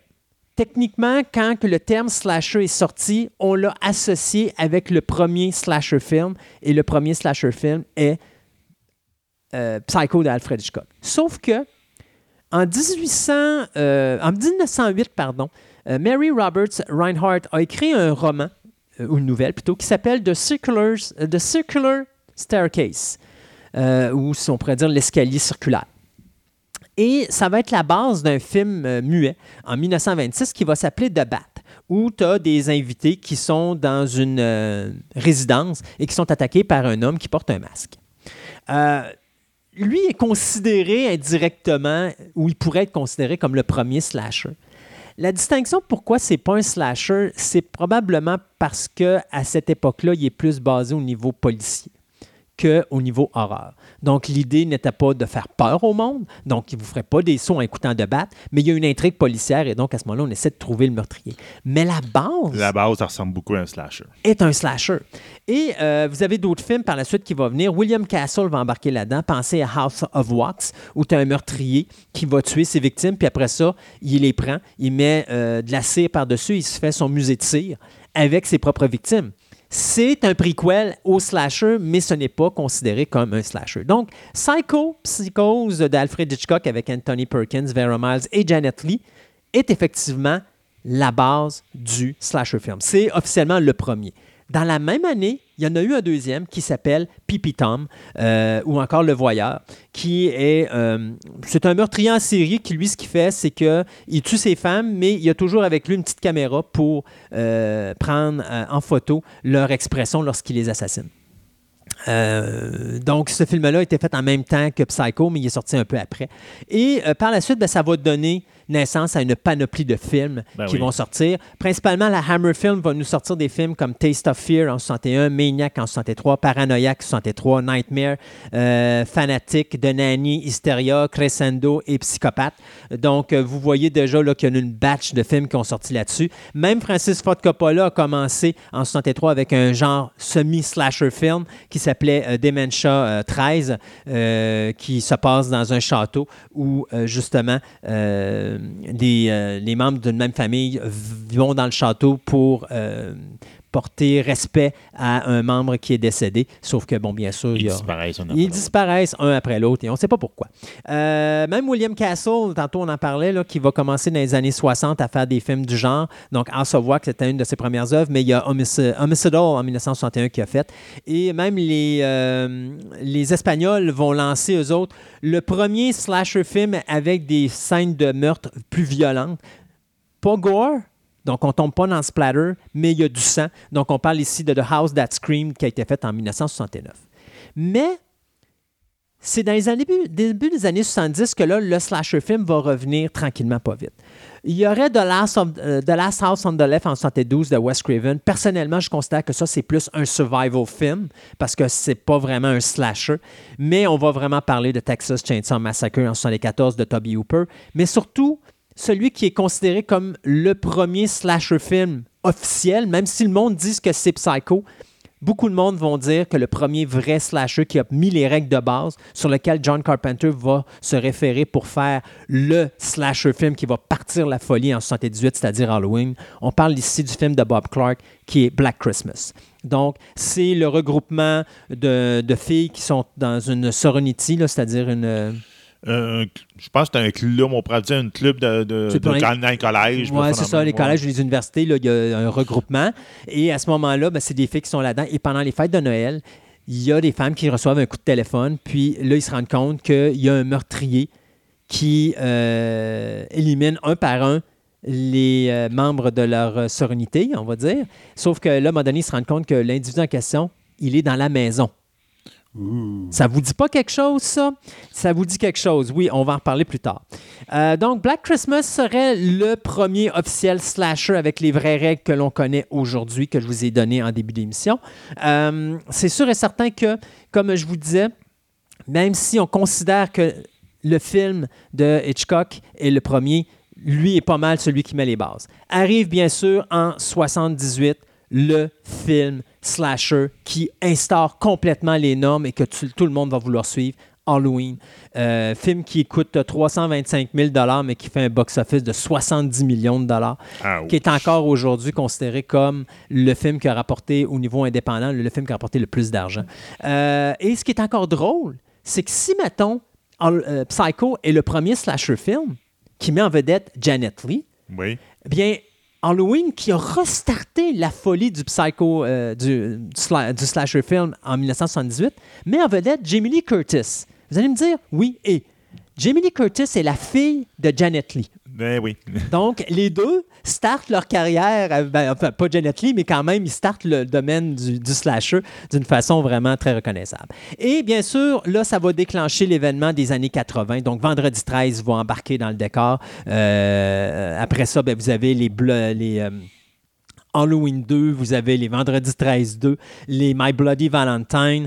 Euh, écoutez, vous avez une panoplie de films. Là, on va parler de Hell Night, Funhouse, euh, Bloody Birthday, euh, Mother's Day, Student Bodies, Graduation Day, New Year's Evil. On va servir beaucoup des fights là, pour faire des films de, de slasher. Oui, ben, plus Euh, que c'est joyeux et plus que ça dérape Ah oui, au de l'horreur, c'est mieux. hein. Effectivement. Tu as The Prowler, Don't Go euh, in the Woods Alone et bien sûr The Burning qu'on parlait un petit peu plus tard. Euh, sauf qu'à un moment donné, ce qui se passe, c'est que là, euh, aussi rapidement que le slasher film est devenu populaire, il va commencer à s'essouffler. Parce que, oui, ça coûte pas cher faire un slasher film, mais c'est parce qu'à un moment donné, ça vaut pas cher non plus. Non. Et euh, on voit une paresse parce que les producteurs, tout ce qu'ils vont dire, c'est ben, sais-tu quoi, on va faire un film petit budget, mais on veut juste avoir le cash. Donc, pas besoin de faire des bons scénarios. Là. Fais juste un meurtrier en série, une coupelle de popounes, euh, euh, sais, deux, trois, cinq qui se promènent, puis euh, c'est réglé, le slasher est fait, on va faire du cash. Sauf qu'à un moment donné, les gens ont catché vite. Ben oui, Et là, le- le slasher movie va commencer à descendre. Sauf qu'il y a quand même encore deux films qui sont intéressants à voir, qui est Prom Night, le bal de l'horreur, et aussi euh, Terror Train, le monstre du train, en 1980. Pourquoi les deux films sont faits en 80? Pourquoi sont intéressants? C'est parce que là, c'est ce qui va prendre le personnage de Jimmy Curtis, l'actrice, et la transformer en Scream Queen. La première officielle Scream Queen, c'est-à-dire la reine du cri. Euh, D'ailleurs, elle va vraiment finaliser la job avec Halloween 2 en 1981, mais en dedans de euh, deux ans ou trois ans, va avoir fait une coupelle de films, incluant The Fog, que je vous parle là parce que c'est pas vraiment un slasher, mais quand même, c'est ce qui va lui donner le nom de Scream Queen. Elle est considérée comme étant la première. Euh, le box-office va commencer à descendre. Donc, on voit des Island of Blood, Death Valley, Slumber Party Massacre, Night Warning.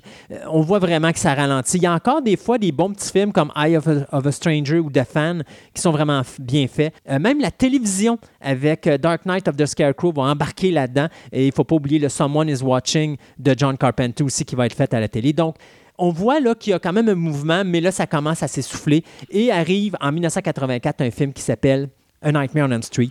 Et là, la machine. on repart la machine. Mais là, la machine qui repart n'est pas la même.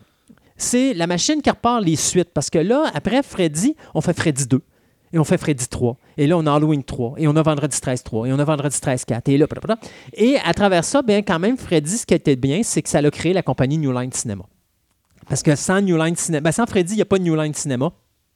New Line fait des films, ça en va nulle part. Freddy arrive, c'est un box, c'est un box-office incroyable. Il y a un gros succès. On sort tout de suite le deuxième. Six mois plus tard, il sort en salle. Et encore là, c'est un gros succès, et ainsi de suite, et ainsi de suite, et ainsi de suite. Euh, arrive en 88, Child's Play, donc Chucky. 90, Candyman arrive et il y a bien sûr à travers ça Hellraiser et une coupelle d'autres personnages. Donc, on voit là que là, on commence à développer des nouvelles franchises. Et arrive également quelque chose qui est très important pour le slasher film, ce qu'on appelle le direct-to-video. Le direct-to-video, ça, c'est-à-dire que les films étaient faits pour aller directement en vidéocassette. Le bon vieux VHS et le bêta qui tirait à sa fin à cette époque-là euh, fait en sorte que dans les clubs vidéo, on va renaître le slasher film et c'est là que le slasher va être important. D'ailleurs, les clubs vidéo vont vivre à cause de deux choses. Le film 3X Ben oui. et le slasher film.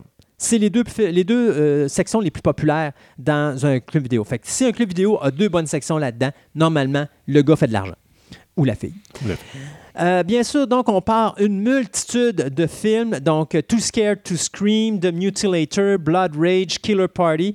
Mais on va partir aussi des franchises comme The Slumber Party Massacre 1, 2 et 3, euh, Silent Night, Deadly Night qui va devenir une franchise. Euh, il y a une multitude de films là-dedans, même que des films qui vont être faits pour le cinéma, mais les deuxième et troisième vont être envoyés directement en DVD. En DVD. Pensant à The Stepfather, qui est un bel exemple. Le premier était, au cinéma, était un excellent film. Le 2, le 3, direct to DVD. Euh, même si je ne me trompe pas, premier et deuxième film de Candyman sont au cinéma, mais le troisième directement euh, sur vidéocassette. Euh, à ce moment-là, on voit que ça tombe. Même les Sleepaway Camp ne réussissent pas à faire sauver la machine. On voit que le marché est en train de s'essouffler. Les gens sont écœurés. Il y en a trop sur le marché. Et à ce moment-là, on sent que c'est la fin du slasher film. Mais ça n'arrête pas là. Parce qu'il y a un certain Kevin Williamson, qui à ce moment-là est au chômage, qui est un fan des films slashers des années 80, qui lui, en 96, écrit un scénario et va voir un réalisateur qui s'appelle Wes Craven et sort une trilogie de ben, une quadrilogie de films, on va dire, qui s'appelle Scream. Alors, Scream, tout le monde connaît ça, hein, le Ghostface, et il y a tellement de, de- petits clins d'œil à des films. La séquence du début du film où on a notre Drew Barrymore national qui est la première victime, qui est bien sûr est un hommage à Psycho, parce que dans Psycho, on tue l'actrice principale après seulement 45 minutes de film. Là, on prend le gros nom de Drew Barrymore, puis on la cisaille après 10-15 minutes de film. Mais la séquence du téléphone est également un hommage à Black Christmas. Donc, il y a plein de petits détails là-dedans. Et si vous voulez savoir les s'en règles... cache pas. Non, ils s'en cache pas. Et D'ailleurs, si vous voulez vraiment connaître toutes les règles d'un slasher film, ils sont tous dans Scream 1 et Scream 2. Oui. D'ailleurs, dans Scream 2, il y a une belle séquence où est-ce que là, les gars sont en train de faire le party et là, sont en train d'expliquer toutes les règles d'un slasher film. C'est vraiment loufoque. Et d'ailleurs, Scream 2 est vraiment drôle parce qu'il s'amuse à aller détruire les règles qu'il a instaurées lui-même. Alors, c'est vraiment un beau petit délice. Et là, ça repart encore la machine. Urban Legend, euh, on a bien sûr les Halloween euh, avec le H2O et tout ça. On fait des remakes aussi. Le remake de Halloween de Rob Zombie, Black Christmas va être refait également, Freddy va être refait, Vendredi 13 va être refait, Texas Chainsaw Massacre va être refait. Euh, Chucky va continuer, va repartir au niveau de la franchise. Donc, a- on revoit le réveil des franchises du slasher film à ce moment-là. Et euh, ça va continuer encore aujourd'hui, où là, à ce moment-là, ben, on a encore des I Know What You Did Last Summer et I Still Know What You Did Last Summer, qui a été également écrit par Kevin William- Williamson. Et Kevin Williamson, qui avait écrit également le scénario d'Halloween H2. Donc, il est vraiment responsable de la renaissance de ça. Mais ils avaient d'autres films euh, qui vont sortir, comme justement. euh, Cherry Falls, qui est excellent. Reaper. Il y a un remake de My Bloody Valentine qui va se refaire. Et après ça, ben là, pouf, pouf, pouf, pouf, les suivent débarquent. En 2005, il y a un film qui va arriver euh, qui s'appelle Wolf Creek, qui va encore une fois renaître, faire renaître le slasher film, parce qu'on va le transformer en survivance, euh, euh, en survivance.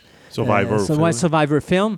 Euh, excellent petit bijou australien, très bien fait. Et les, euh, les Norvégiens font la même affaire avec Cold Prey en 2006, dans lequel ils vont avoir une trilogie. Premier et deuxième sont à voir. Le troisième un peu moins bon, mais n'empêche que pour des films de la Norvège, excellent petit, euh, petite trilogie. Et en France, ben n'oublions pas, il y a euh, Promenons-nous dans les bois, mais surtout le Haute Tension en 2005 de Alexandre Aja, qui était excellent d'ailleurs, qui joue beaucoup sur les bruits de fond parce qu'il n'y a pas de musique, mais il va jouer, maintenant tu vas entendre le robinet avec l'eau qui coule, des choses comme ça. Les bruits sont très importants, il joue très bien là-dessus. Dommage, la fin scrape le film, mais c'est pas grave pour le reste du film, c'est vraiment excellent. Et après ça, bien, arrive ce qu'on appelle le néo-slasher, où là, le film va totalement se transformer, il va devenir de plus en plus gore. Et c'est pas mal Décadence qui va lancer la nouvelle mode de ça. Ouais. Euh, Décadence qui va tomber vraiment dans le excessivement gore. Euh, et là, vous avez après ça les Hatchet qui s'en vient, où est-ce que là, on y va avec des tripes et des ci, des ça. Donc, on se sert dans les films du slasher film, mais on le transforme et on le met plus graphique. Ça, c'est un film qui, je trouve, est moins intéressant pour moi parce que je trouve qu'on a perdu la- le plaisir d'écouter un slasher. Ouais, c'est- Euh, c'est plus dégueu. C'est plus dégueu. T'es pas là pour faire peur au monde, t'es là pour écœurer le monde. C'est pas nécessairement la meilleure chose à faire là, quand t'écoutes un slasher film. D'ailleurs, je continue à dire que Halloween est probablement le meilleur slasher de tous les temps. Pourquoi? Il n'y a aucune goutte de sang dans le film. Donc, tu peux écouter ce film-là, puis quelqu'un qui aime pas le sang peut encore avoir du plaisir à écouter Halloween. On parle bien sûr de la version de 78. Euh, tout ça pour dire, juste rapidement, vous donner quelques titres de films qui seraient intéressants pour vous de voir.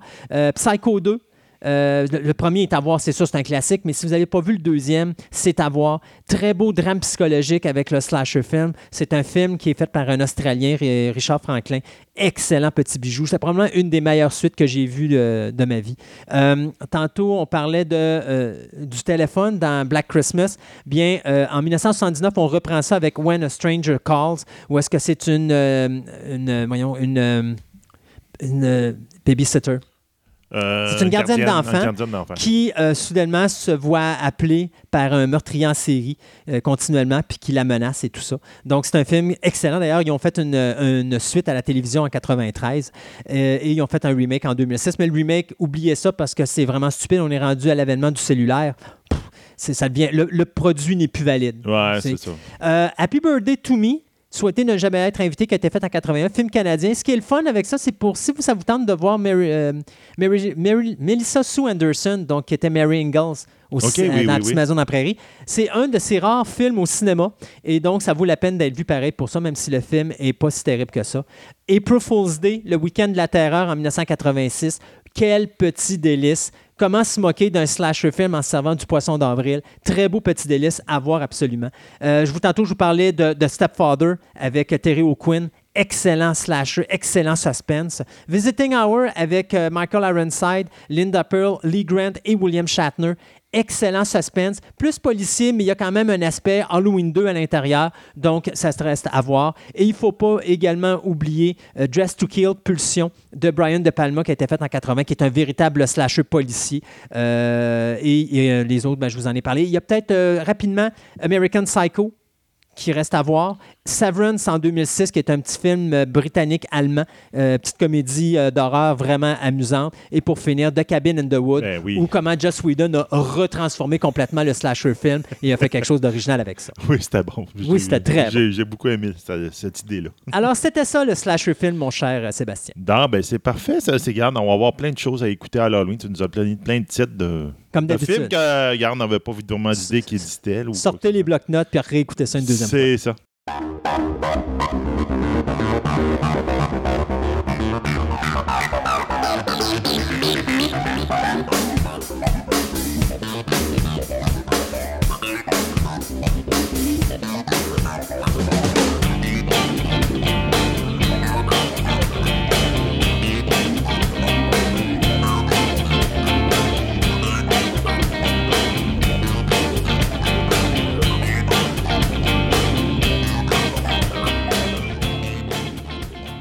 Je suis en compagnie de Isabelle Brunet et aujourd'hui, avec Isabelle, dans cette émission d'Halloween, on va parler au monde, et surtout avec elle, des expériences, des expériences immersives d'horreur. C'est ça.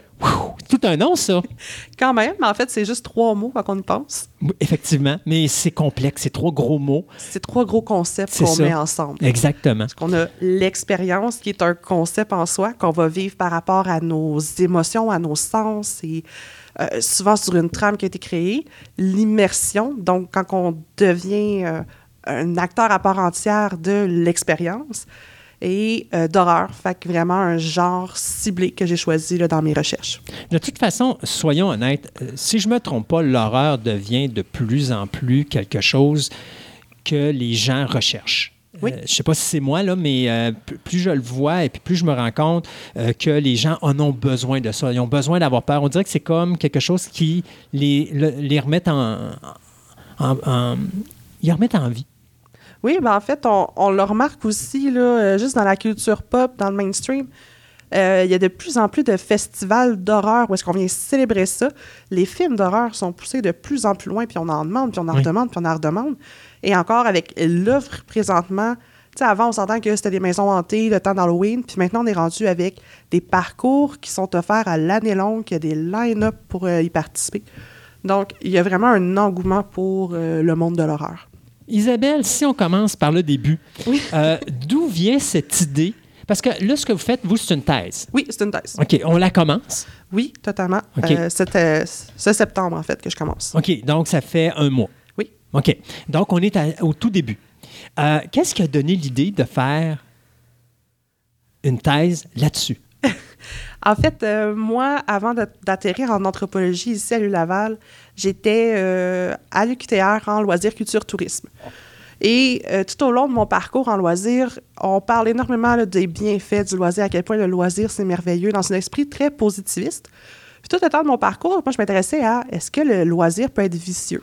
Fait que les loisirs déviants, par exemple, la sexualité, le jeu, euh, l'usage de substances, etc., pour me rendre compte que oui, il y a vraiment un créneau sur euh, le loisir déviant qu'on appelle.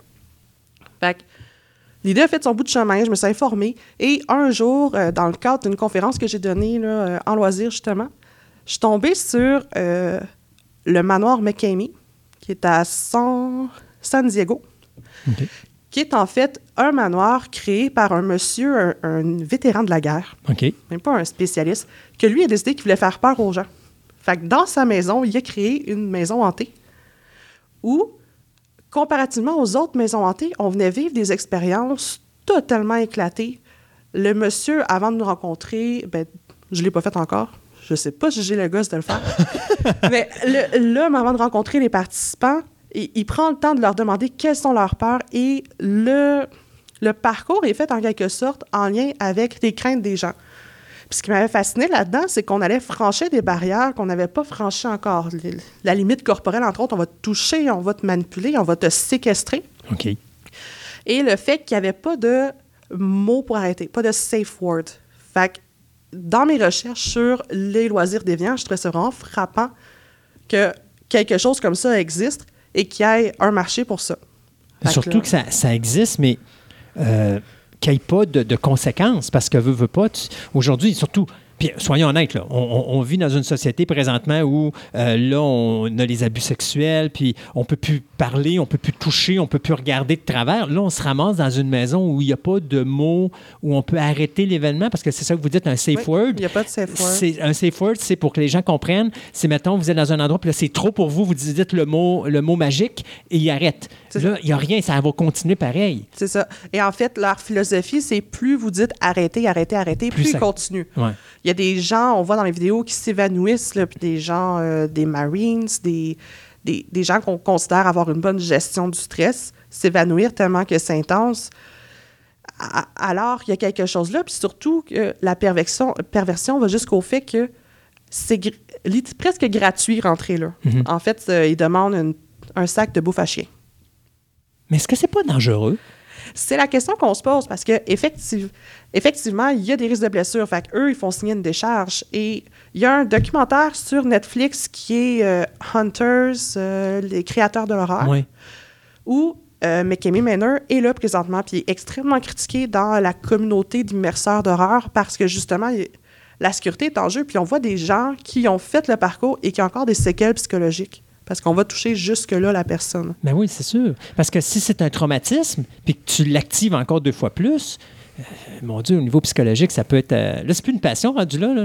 J'appelle ça. euh, C'est- c'est de la perversion. ben. dans- c'est- Oui, oui, puis tu sais, quand t'as mal à un bobo, puis tu continues à le toucher, puis toucher, puis toucher, là, tu t'automutiles, là. C'est c'est pas loin de ça. C'est ça. Puis ce qui est intéressant de regarder dans ce cas-là, puis dans les autres cas d'offres immersives d'horreur, c'est à la fois les gens qui y participent, parce que quelque part, il y a un intérêt qui est là. Comme on disait tantôt, là, présentement, l'horreur, il y a une émulsion qui se fait. Mais il y a aussi la partie du créateur d'immersion. Qu- Quel plaisir qu'il tire de ça, parce que dans le cas de McKinney Manor encore, euh, le, le responsable, c'est lui qui filme. Chaque expérience est filmée, il la vit puis il la guide. C'est lui qui décide quand c'est terminé. Fait que, quelque part, on met aussi notre sécurité physique et psychologique en- entre les mains de D'un tra- d'un étranger. d'un étranger qui n'a pas nécessairement de formation. Il est qui pour décider que finalement, psychologiquement, t'en as assez, euh, t'en as assez vécu? Fait que la question se pose sur elle est où la limite de la sécurité dans la, la pratique? Moi, ce qui, est, ce qui est vraiment. Tantôt, on parlait de séquestration.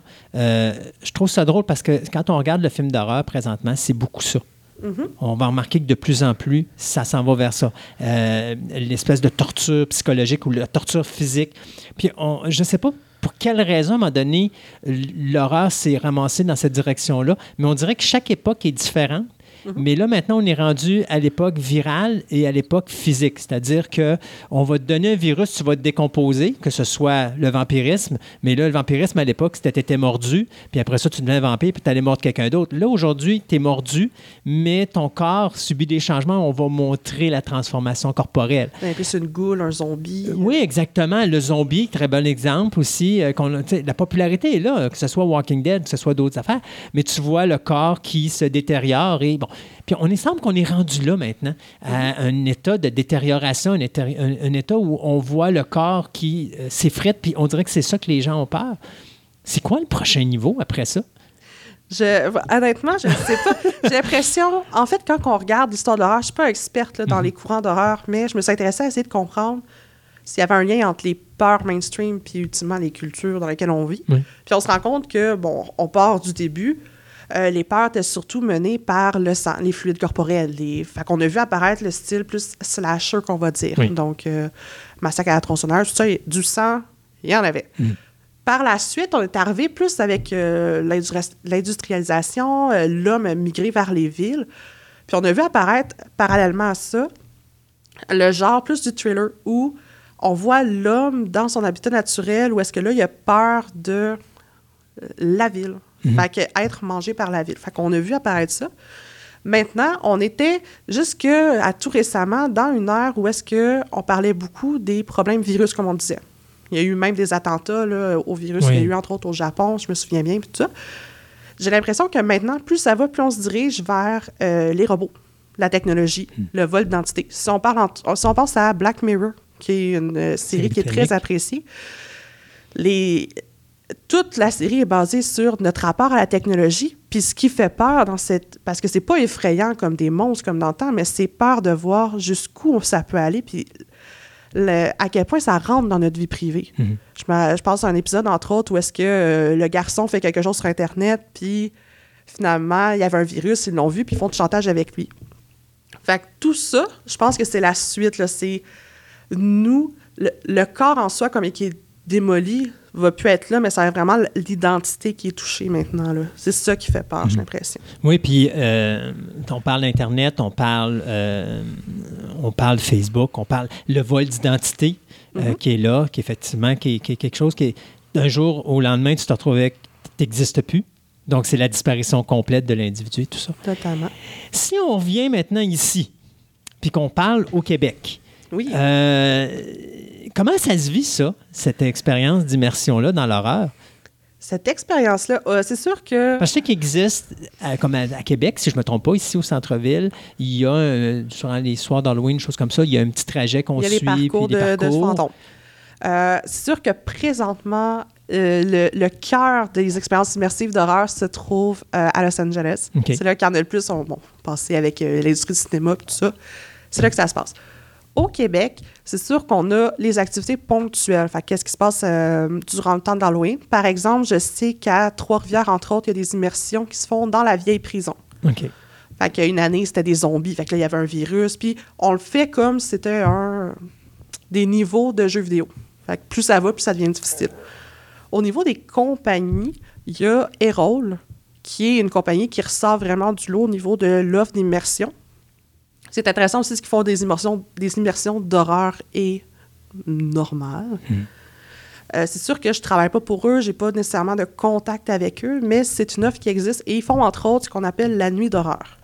Ce qui est intéressant avec eux, c'est que la nuit d'horreur, c'est un parcours où, en s'inscrivant, on décide, euh, premièrement, le niveau d'horreur qu'on veut vivre. Fait que si on est chochotte, moyen, assez courageux et Hardcore. hardcore.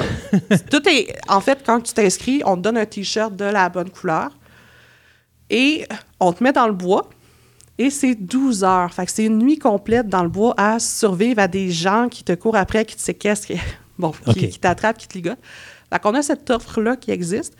Et ce qui était- de plus ça va, là, je sais qu'ils ont passé au dragon récemment. Fait que là, ça commence à se faire connaître de plus en plus. Mais maintenant, c'est euh, à l'année. Et c'est très attendu. Plus de ça, ils font encore des immersions zombies. Fait que période de temps X où euh, tu dois survivre à des zombies, des fois avec des Nerf guns, des, des- des petits fusils à fléchettes mousse.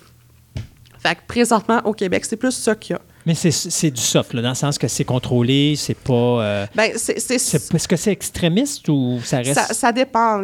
Il y a un- un- quand même un bon range, si je peux dire, d'expérience qui va de selon ce que vous, vous voulez vivre. Encore une fois, je travaille pas pour eux, fait que je connais pas Non, non. toutes les, les technicalités, mais ils peuvent aller quand même assez fort. Là. Le enterré vivant, ils le montent sur leur page web. OK. Fait que c'est quelque chose qui est possible. Puis quand tu regardes des gens, des vidéos, je- tu vois des gens avec euh, des blessures. là, des, ils ont dû marcher à quatre pattes dans Garnotte ou... Il y, a, il y a quand même une, une certaine extrémité. Puis pour moi, en avoir fait un, mon cœur battait vite. Puis c'était quand même assez extrême pour moi. Parce qu'il y a aussi la notion d'individu là-dedans. Ouais. Ce qui est extrême pour moi, peut-être pas la même chose pour vous. Non. Mais au moins, avec là, je sais que pour eux, la sécurité est un enjeu clé. Puis par exemple, dans la nuit de l'horreur, euh, si je me souviens bien, c'est de juste à dire je veux mon nounours et tout arrête, on t'amène avec euh, les premiers soins. On donne une couverte. Puis un puis- nounours. et un peu- je sais pas si donner un ourson, ça serait peut-être une bonne chose, mais l'enjeu sécurité est plus présent que euh, dans McKamey que je parlais plus tôt. Oui. Mais ça, au moins, ça, au moins j'ai au moins du respect là-dessus parce que, tu sais, ça m'a donné, toi, tu en as assez. OK, on arrête. C'est parce que euh, de- de- je peux comprendre la raison de faire un geste comme ça parce qu'à un moment donné, tu veux te prouver des choses à toi-même, tu veux dire, je suis capable de le faire. Mais c'est parce que si à un moment donné, tu te rends compte, un moment, un certain moment, que tu n'es plus capable de le faire, il faut que tu sois capable de dire, je tire la plug. Puis il faut que quelqu'un écoute. Il faut tires la plug parce que sinon, ça n'a pas de sens. Si tu ne tires pas la plug, les dommages qui peuvent s'en suivre après ça. euh, Puis autant pour toi que pour les autres. Moi, je sais que si on me mettrait dans une situation où je suis pas sûr que ma, ma vie n'est pas en danger, euh, désolé pour l'autre, il a beau être un comédien, mais si moi, je pense que ma vie est en danger, l'autre, il va en manger une sincère. Puis d'un côté, c'est autant sa sécurité que la mienne. Euh, puis j'y vais juste Mais c'est de en mon plus, côté, là. Mais C'est c'est une réaction qui est très normale et même fréquente quand on a peur de se mettre à frapper parce qu'en fait, si on regarde des courants plus biologistes, parce qu'à un moment donné, la peur, c'est quelque chose qui se crée dans le cerveau, c'est une décharge d'adrénaline. puis c'est La décision se fait entre figer, fuir ou attaquer. Mhm. Donc, la majorité des gens vont frapper, puis on en a vu. Moi, j'en ai vu les fois où est-ce que j'étais allée que des gens ont littéralement frappé un immerseur. Euh, les immerseurs sont les acteurs engagés pour te faire vivre l'expérience parce que pour eux, là, ils y croyaient vraiment assez. Moi, personnellement, je suis quelqu'un qui va euh, me cacher. Puis je me rappelle d'une fois, j'étais cachée sous un lit de prison et j'en avais les larmes aux yeux en disant Ça y est, je vais mourir. Et quoi qu'au final, les acteurs étaient même mes amis. là. Mhm. Donc, euh, le danger est là des deux côtés également. Puis Oui. quand, je trouve que c'est intéressant parce que quand que ils créent le scénario, les immerseurs ont aussi ce défi-là de penser à la sécurité de leurs employés, de, de toute l'équipe. Oui, parce que tu sais pas comment l'autre va réagir. Puis ça, ça devient un, couteau à double tranchant. C'est l'autre personne qui, au début, est supposée être là pour peut-être s'amuser, euh, peut devenir un danger pour tout ce qui est autour, incluant, parce que là, je sais pas si c'est un participant à la fois ou ça peut être plusieurs participants à la fois. Ça dépend des expériences. C'est ça. Par exemple, euh, à Chicago ou euh, Los Angeles, il y a Blackout qui existe, qui est reconnu pour être dans les plus intenses aussi. Euh, eux, ils ont quand même été wise sur un certain point. Pa- En fait, c'est tu rentres tout seul dans une salle noire.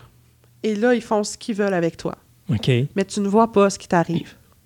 C'est assez sommaire comme définition, parce qu'à un moment donné, ils veulent pas euh, gâcher tes punchs. Mhm.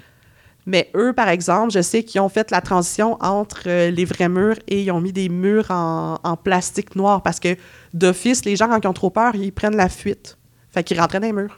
Fait qu'on, maintenant, c'est- ils rentrent dans quelque chose de mou. Mais cette expérience-là aussi, où est-ce que tu es dans le noir, les gens te touchent, puis eux, ils disent eux-mêmes, tout a été pensé pour que ça soit sécuritaire pour tous, mais reste que quand on est dans le noir, on ne sait pas ce qui nous arrive. C'est un très fréquent de la peur, parce que de quoi qu'on a peur, en fait, on a peur de ce qu'on ne connaît pas. Mhm. Alors, c'est fréquent des réactions. euh, Si on parle de la peur, Oui. qu'est-ce que la peur? Ça, c'est une grosse question. Oh! Grosse question. Mais, mais c'est le but de, de- de- de tout ça, c'est ça. C'est, Oui. c'est quoi avoir peur? Moi, j'avais déjà entendu une notion qui disait que quand on a peur puis qu'on crie, on vient de décharger la peur du corps, du corps humain. C'est notre façon d'extérioriser cette peur-là puis de la faire sortir. Je sais pas si c'est vrai, mais euh, la peur comme telle, pourquoi est-ce qu'on a besoin d'avoir ça dans nos vies? Il y a plusieurs courants de pensée là-dedans. C'est justement là-dessus, dans le dernier mois, j'ai beaucoup travaillé sur la- les émotions. OK. Fait Que c'est quoi une émotion, dont la peur. Euh, dans le courant anthropologique, il y a plusieurs visions. Il y en a qui pensent que ben, la peur, c'est une réaction biologique pour la survie.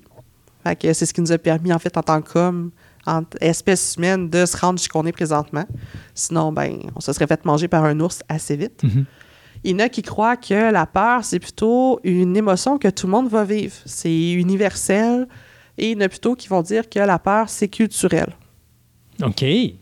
Donc, dépendamment où on se trouve, quand notre environnement, les, comment on a été élevé, puis ainsi de suite, on va pas avoir peur des mêmes choses.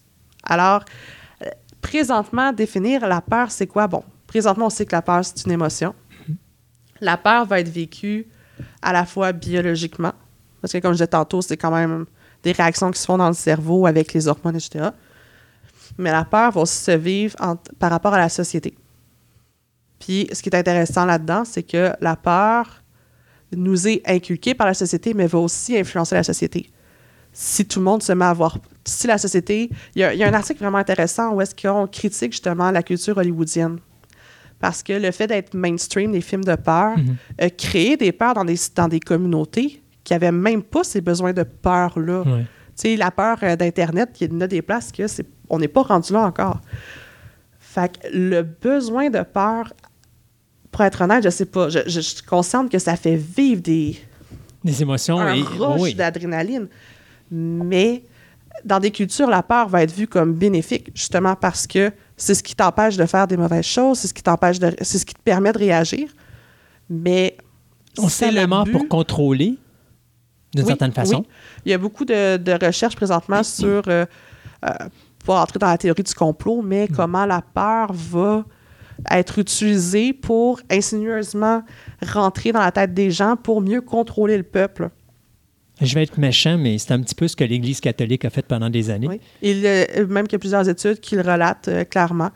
Puis c'est ce qu'on disait, c'est ah ben là telle affaire va vous arriver si vous le faites pas, puis nan, nan. donc euh, oui on a peur d'aller en enfer parce que culturellement c'est ce qu'on connaît, puis c'est la chose la plus effrayante. Donc oui je vais faire des enfants même si c'est mon je suis rendu à mon 15e.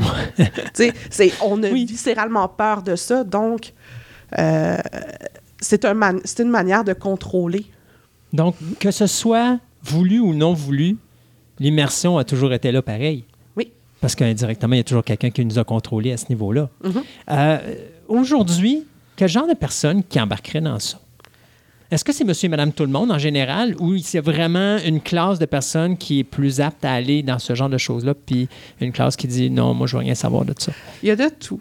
A On a ces personnes que j'appelle les crinqués. OK? que eux ils courent après ça, puis ils veulent, puis par exemple, encore le, le McKamey Manor, euh, la liste d'attente, euh, c'est international, puis il y en a qui attendent des années pour y aller.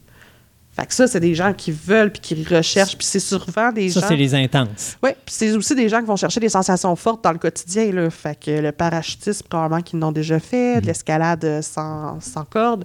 C'est des gens intenses.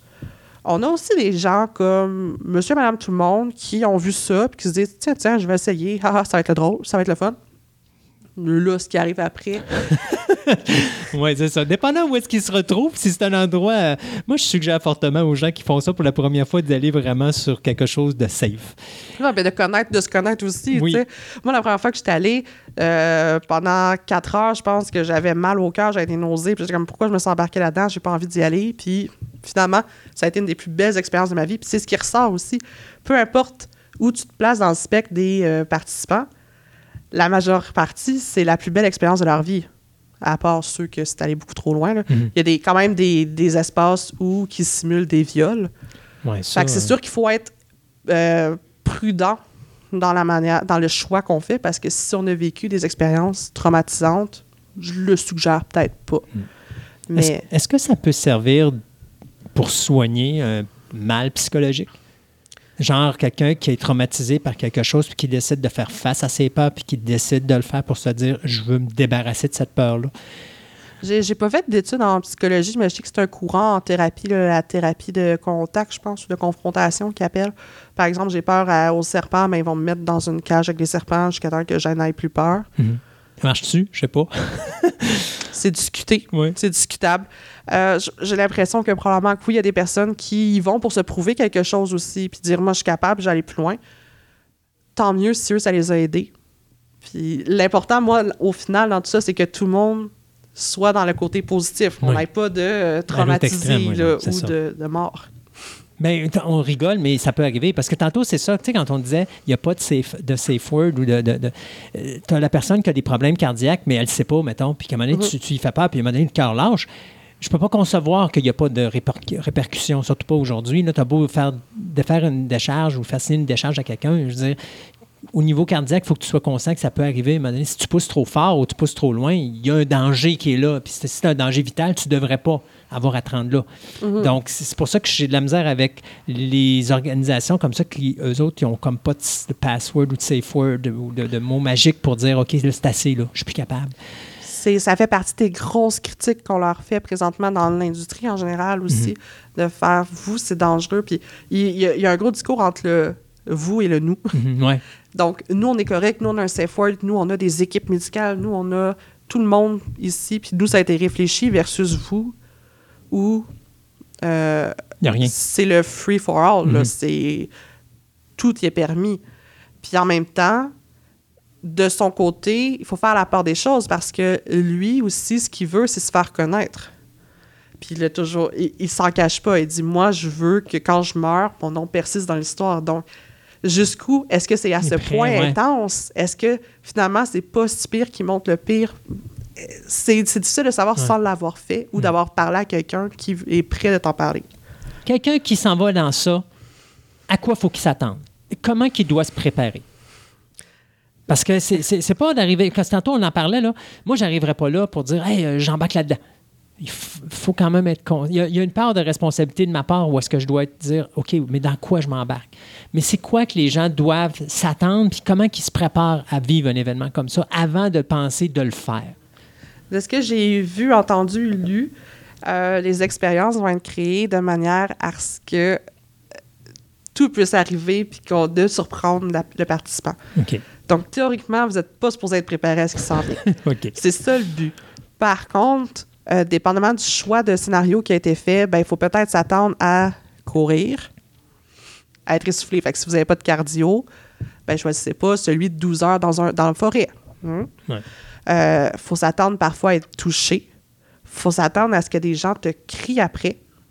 Euh, dépendamment encore des scénarios, qu'on puisse te faire manger des choses. Fait que s'il y a des allergies alimentaires, des fois, c'est encore une, un point plus délicat. faut attendre à être tout sale, les vêtements déchirés. De Les que- blessures? Des blessures. Évidemment, ils essayent de limiter les blessures, mais ça arrive des éraflures, des fois avec une bague, une montre, des Oui, ou tu cours dans le bois puis tu tombes Tu par terre, tombes, puis bon, ça. ça. arrive. Là. Ou des, des échymoses, c'est ce qu'on voit le plus souvent. Les gens t'agrippent, Mhm. puis ils vont pas y aller délicatement, là, parce que le but, c'est que tu y crois. Fait qu'ils vont t'agripper solide. Fait que ça se peut que tu aies des marques de main sur toi le lendemain. Mais c'est sûr que ça te laisse pas une vraie immersion d'horreur, selon moi, te laissera pas nécessairement intact. Même si c'est pas physique, mentalement, il va y avoir un changement qui va être fait. Est-ce qu'il y a des choses que les gens doivent surveiller? Exemple, tantôt, c'est drôle, on parlait euh, d'un du côté médical. Donc, euh, est-ce qu'il y a des organismes qui sont sérieux, c'est-à-dire qu'ils vont avoir des gens, des médecins ou des choses comme ça qui sont sur place s'il arrive quelque chose, justement. Donc, un endroit sécur où une personne peut aller pour une première fois? Y a-t-il une façon pour ces gens-là de trouver ce genre de choses-là? Ou est-ce qu'ils devraient commencer tout simplement par les petites balades ou les petits châteaux hantés? Ou est-ce que c'est un petit peu plus superficiel, mais que tu commences tranquillement à, à aller dans une immersion de base avant de tomber dans quelque chose de plus extrême? Je crois que c'est propre à chaque personne. Euh, il a, présentement, il y a un gros courant là, où est-ce qu'il crée des immersions en lien avec le cinéma. Fait que Décadence, la série de films, Oui. ils ont créé une immersion complète avec les euh, props. Je sais pas en français c'est quoi, là, les, objets, les ça. décors du film. Euh, ils en ont fait une à New York avec euh, le film Hit. De- donc, il y a des gens qui vont tout de suite aller là-dedans parce qu'ils l'ont vu au cinéma. Hmm. Ça les regarde. Je crois pas qu'il y ait un- une gradation nécessairement. C'est pas euh, commencer par euh, beginner, euh, débutant, intermédiaire, avancé, extrême. Ça reste toujours propre à la personne. Si la personne a toujours été quelqu'un qui, des films d'horreur, en en mange, c'est quelque chose qu'elle aime, mais difficile à faire le saut, peut peut-être aller plus vers des affaires plus extrêmes. Puis aussi, il faut penser, si vous faites le saut dans une maison hantée, c'est peut-être pas la même chose parce que les expériences immersives essayent le plus possible de s'éloigner justement de je te fais le saut, c'est comme ça que tu as peur. C'est des, des peurs qui sont plus euh, complexes, Ouais. développées. Fait que pour répondre à la question, il n'y a pas de chemin, c'est vraiment la personne. Moi, ce que je suggère, c'est d'aller voir les sites Internet. Il y a quand même un petit descriptif.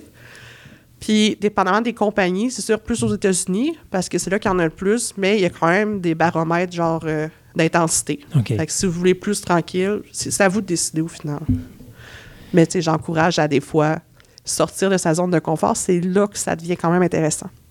Isabelle, est-ce que c'est un début incroyable d'essai? Est-ce que dans, cette, euh, dans, notre, euh, dans notre, euh, notre, notre recherche, on va arriver à, à faire plein de petits, euh, de petits regroupements comme ça et d'essayer plein de, de, de, de- peurs immersives?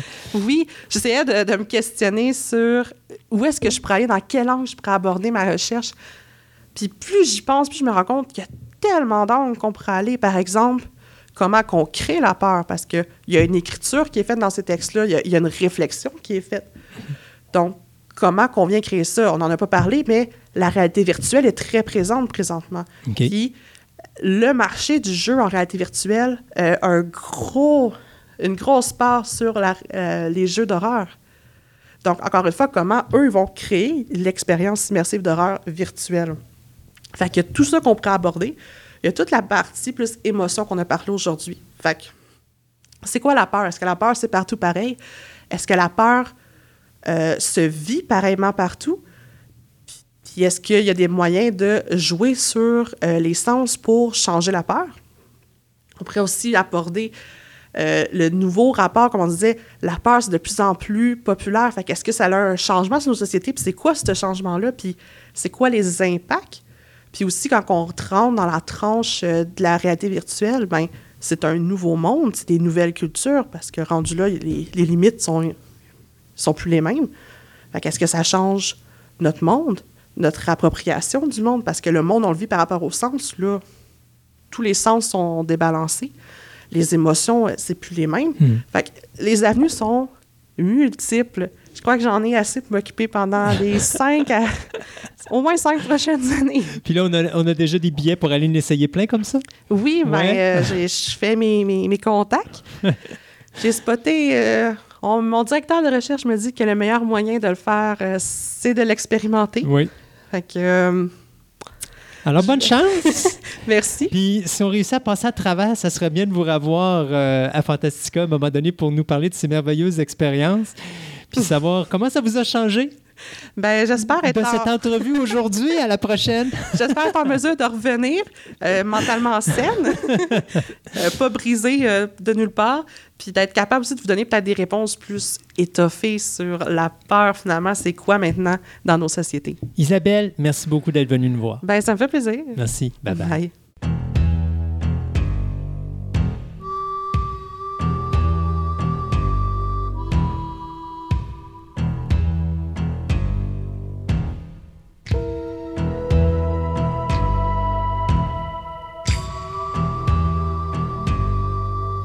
Pour finir notre émission, bien, on va parler un petit peu de Marvel. Marvel et Netflix. Netflix. euh, ça va pas bien. Euh, écoute, j'ai, je pense que tu es pareil comme moi. On est rendu à la moitié de Daredevil, Ouais, saison 3. Personnellement, j'adore Oui, la bon. saison. Euh, j'ai eu un moment de peur au début de la saison. Lorsque j'ai vu à un moment donné euh, Matt Murdock tirer son bâton, tu sais, à un moment donné, il se fait donner une raclée quand Ouais. il va battre deux, deux criminels. Puis les criminels s'en vont en le laissant tranquille, disant Bon, OK, le, le gars, on l'a assez magané, on sac notre camp. Puis là, il s'enlève, il prend un bâton en métal, il leur pitch, puis là, il fait le signe de croix en disant Allez-y, frappez, finissez la job. Puis là, j'étais comme Hey, je suis vraiment écœuré de tout ça, là, de cette histoire-là, de Ah, je veux pas être un super-héros, s'il vous plaît. Tu sais, Ouais, ouais, c'est ça. j'avais fait un gag à un moment donné quand j'étais avec euh, Yannick Marceau à Marceau au soir à sur Choix Radio. J'avais dit les personnages de Netflix, des super-héros, me donnent l'impression qu'à tout moment, ils veulent prendre le téléphone, appeler le Punisher, dire on va être à coin de telle rue, viens nous abattre, s'il vous plaît, pour nous sortir de ces shows-là. Et c'est le problème, je pense, de Netflix. C'est comment tu fais pour aimer des super-héros qui ne veulent, qui veulent pas eux autres mêmes être présents Non, sur non, place? Qui s'aiment pas eux autres mêmes. Ils s'aiment pas eux autres mêmes, ils sont dépressifs et ça devient fatigant. Sauf que la série, Dieu merci, on a une super de bonne sœur qui est jouée par euh, Joanne Wally-Kilmer. Oui. Ex Joanne Wally-Kilmer, c'est l'ex-femme de Val Kilmer, euh, qui, à un moment donné, il passe une paire de claques puis te le réveille, puis là, il redevient le, le Daredevil qu'on a connu dans la première saison. Et on retrouve la magie de Daredevil saison 1 Ouais. avec une séquence. À un moment donné, Daredevil s'en va dans une prison où était avant le Kingpin. Il découvre un complot et découvre qu'il est tombé dans un guet-apens. Et pendant 11 minutes, on a Daredevil qui essaie de sortir de la prison où tous les prisonniers et les policiers veulent sa peau. Totalement délirant. Oui, c'est bon. Et j'adore cette troisième saison de Daredevil à date. Je trouve qu'on fait des choses qu'on avait peur de faire dans les Jessica Jones ou dans les Luke Cage Oui. ou dans les Iron Fist. C'est-à-dire juste la séquence où est-ce qu'à un moment donné, le Kingpin revoit l'enfance du euh, Bullseye, Oui. qui font du noir et blanc. Puis tu vois l'enfant qui vit des séquences et le Kingpin est toujours présent en train de regarder les Ouais, c'est séquences. ça. À place de le faire lire le document, mais Oui. il commence à lire le document, puis après, il arrête de lire, il se lève, et tu vois la scène qu'il est en train de lire. Exact. c'est vraiment bien, c'est c'est bien illustré. Et, et c'est ce que j'aime de la saison 3 et c'est ce que j'aime de Daredevil. On fait des choses que les autres shows ne font pas. Ouais. On essaye des affaires et ça marche.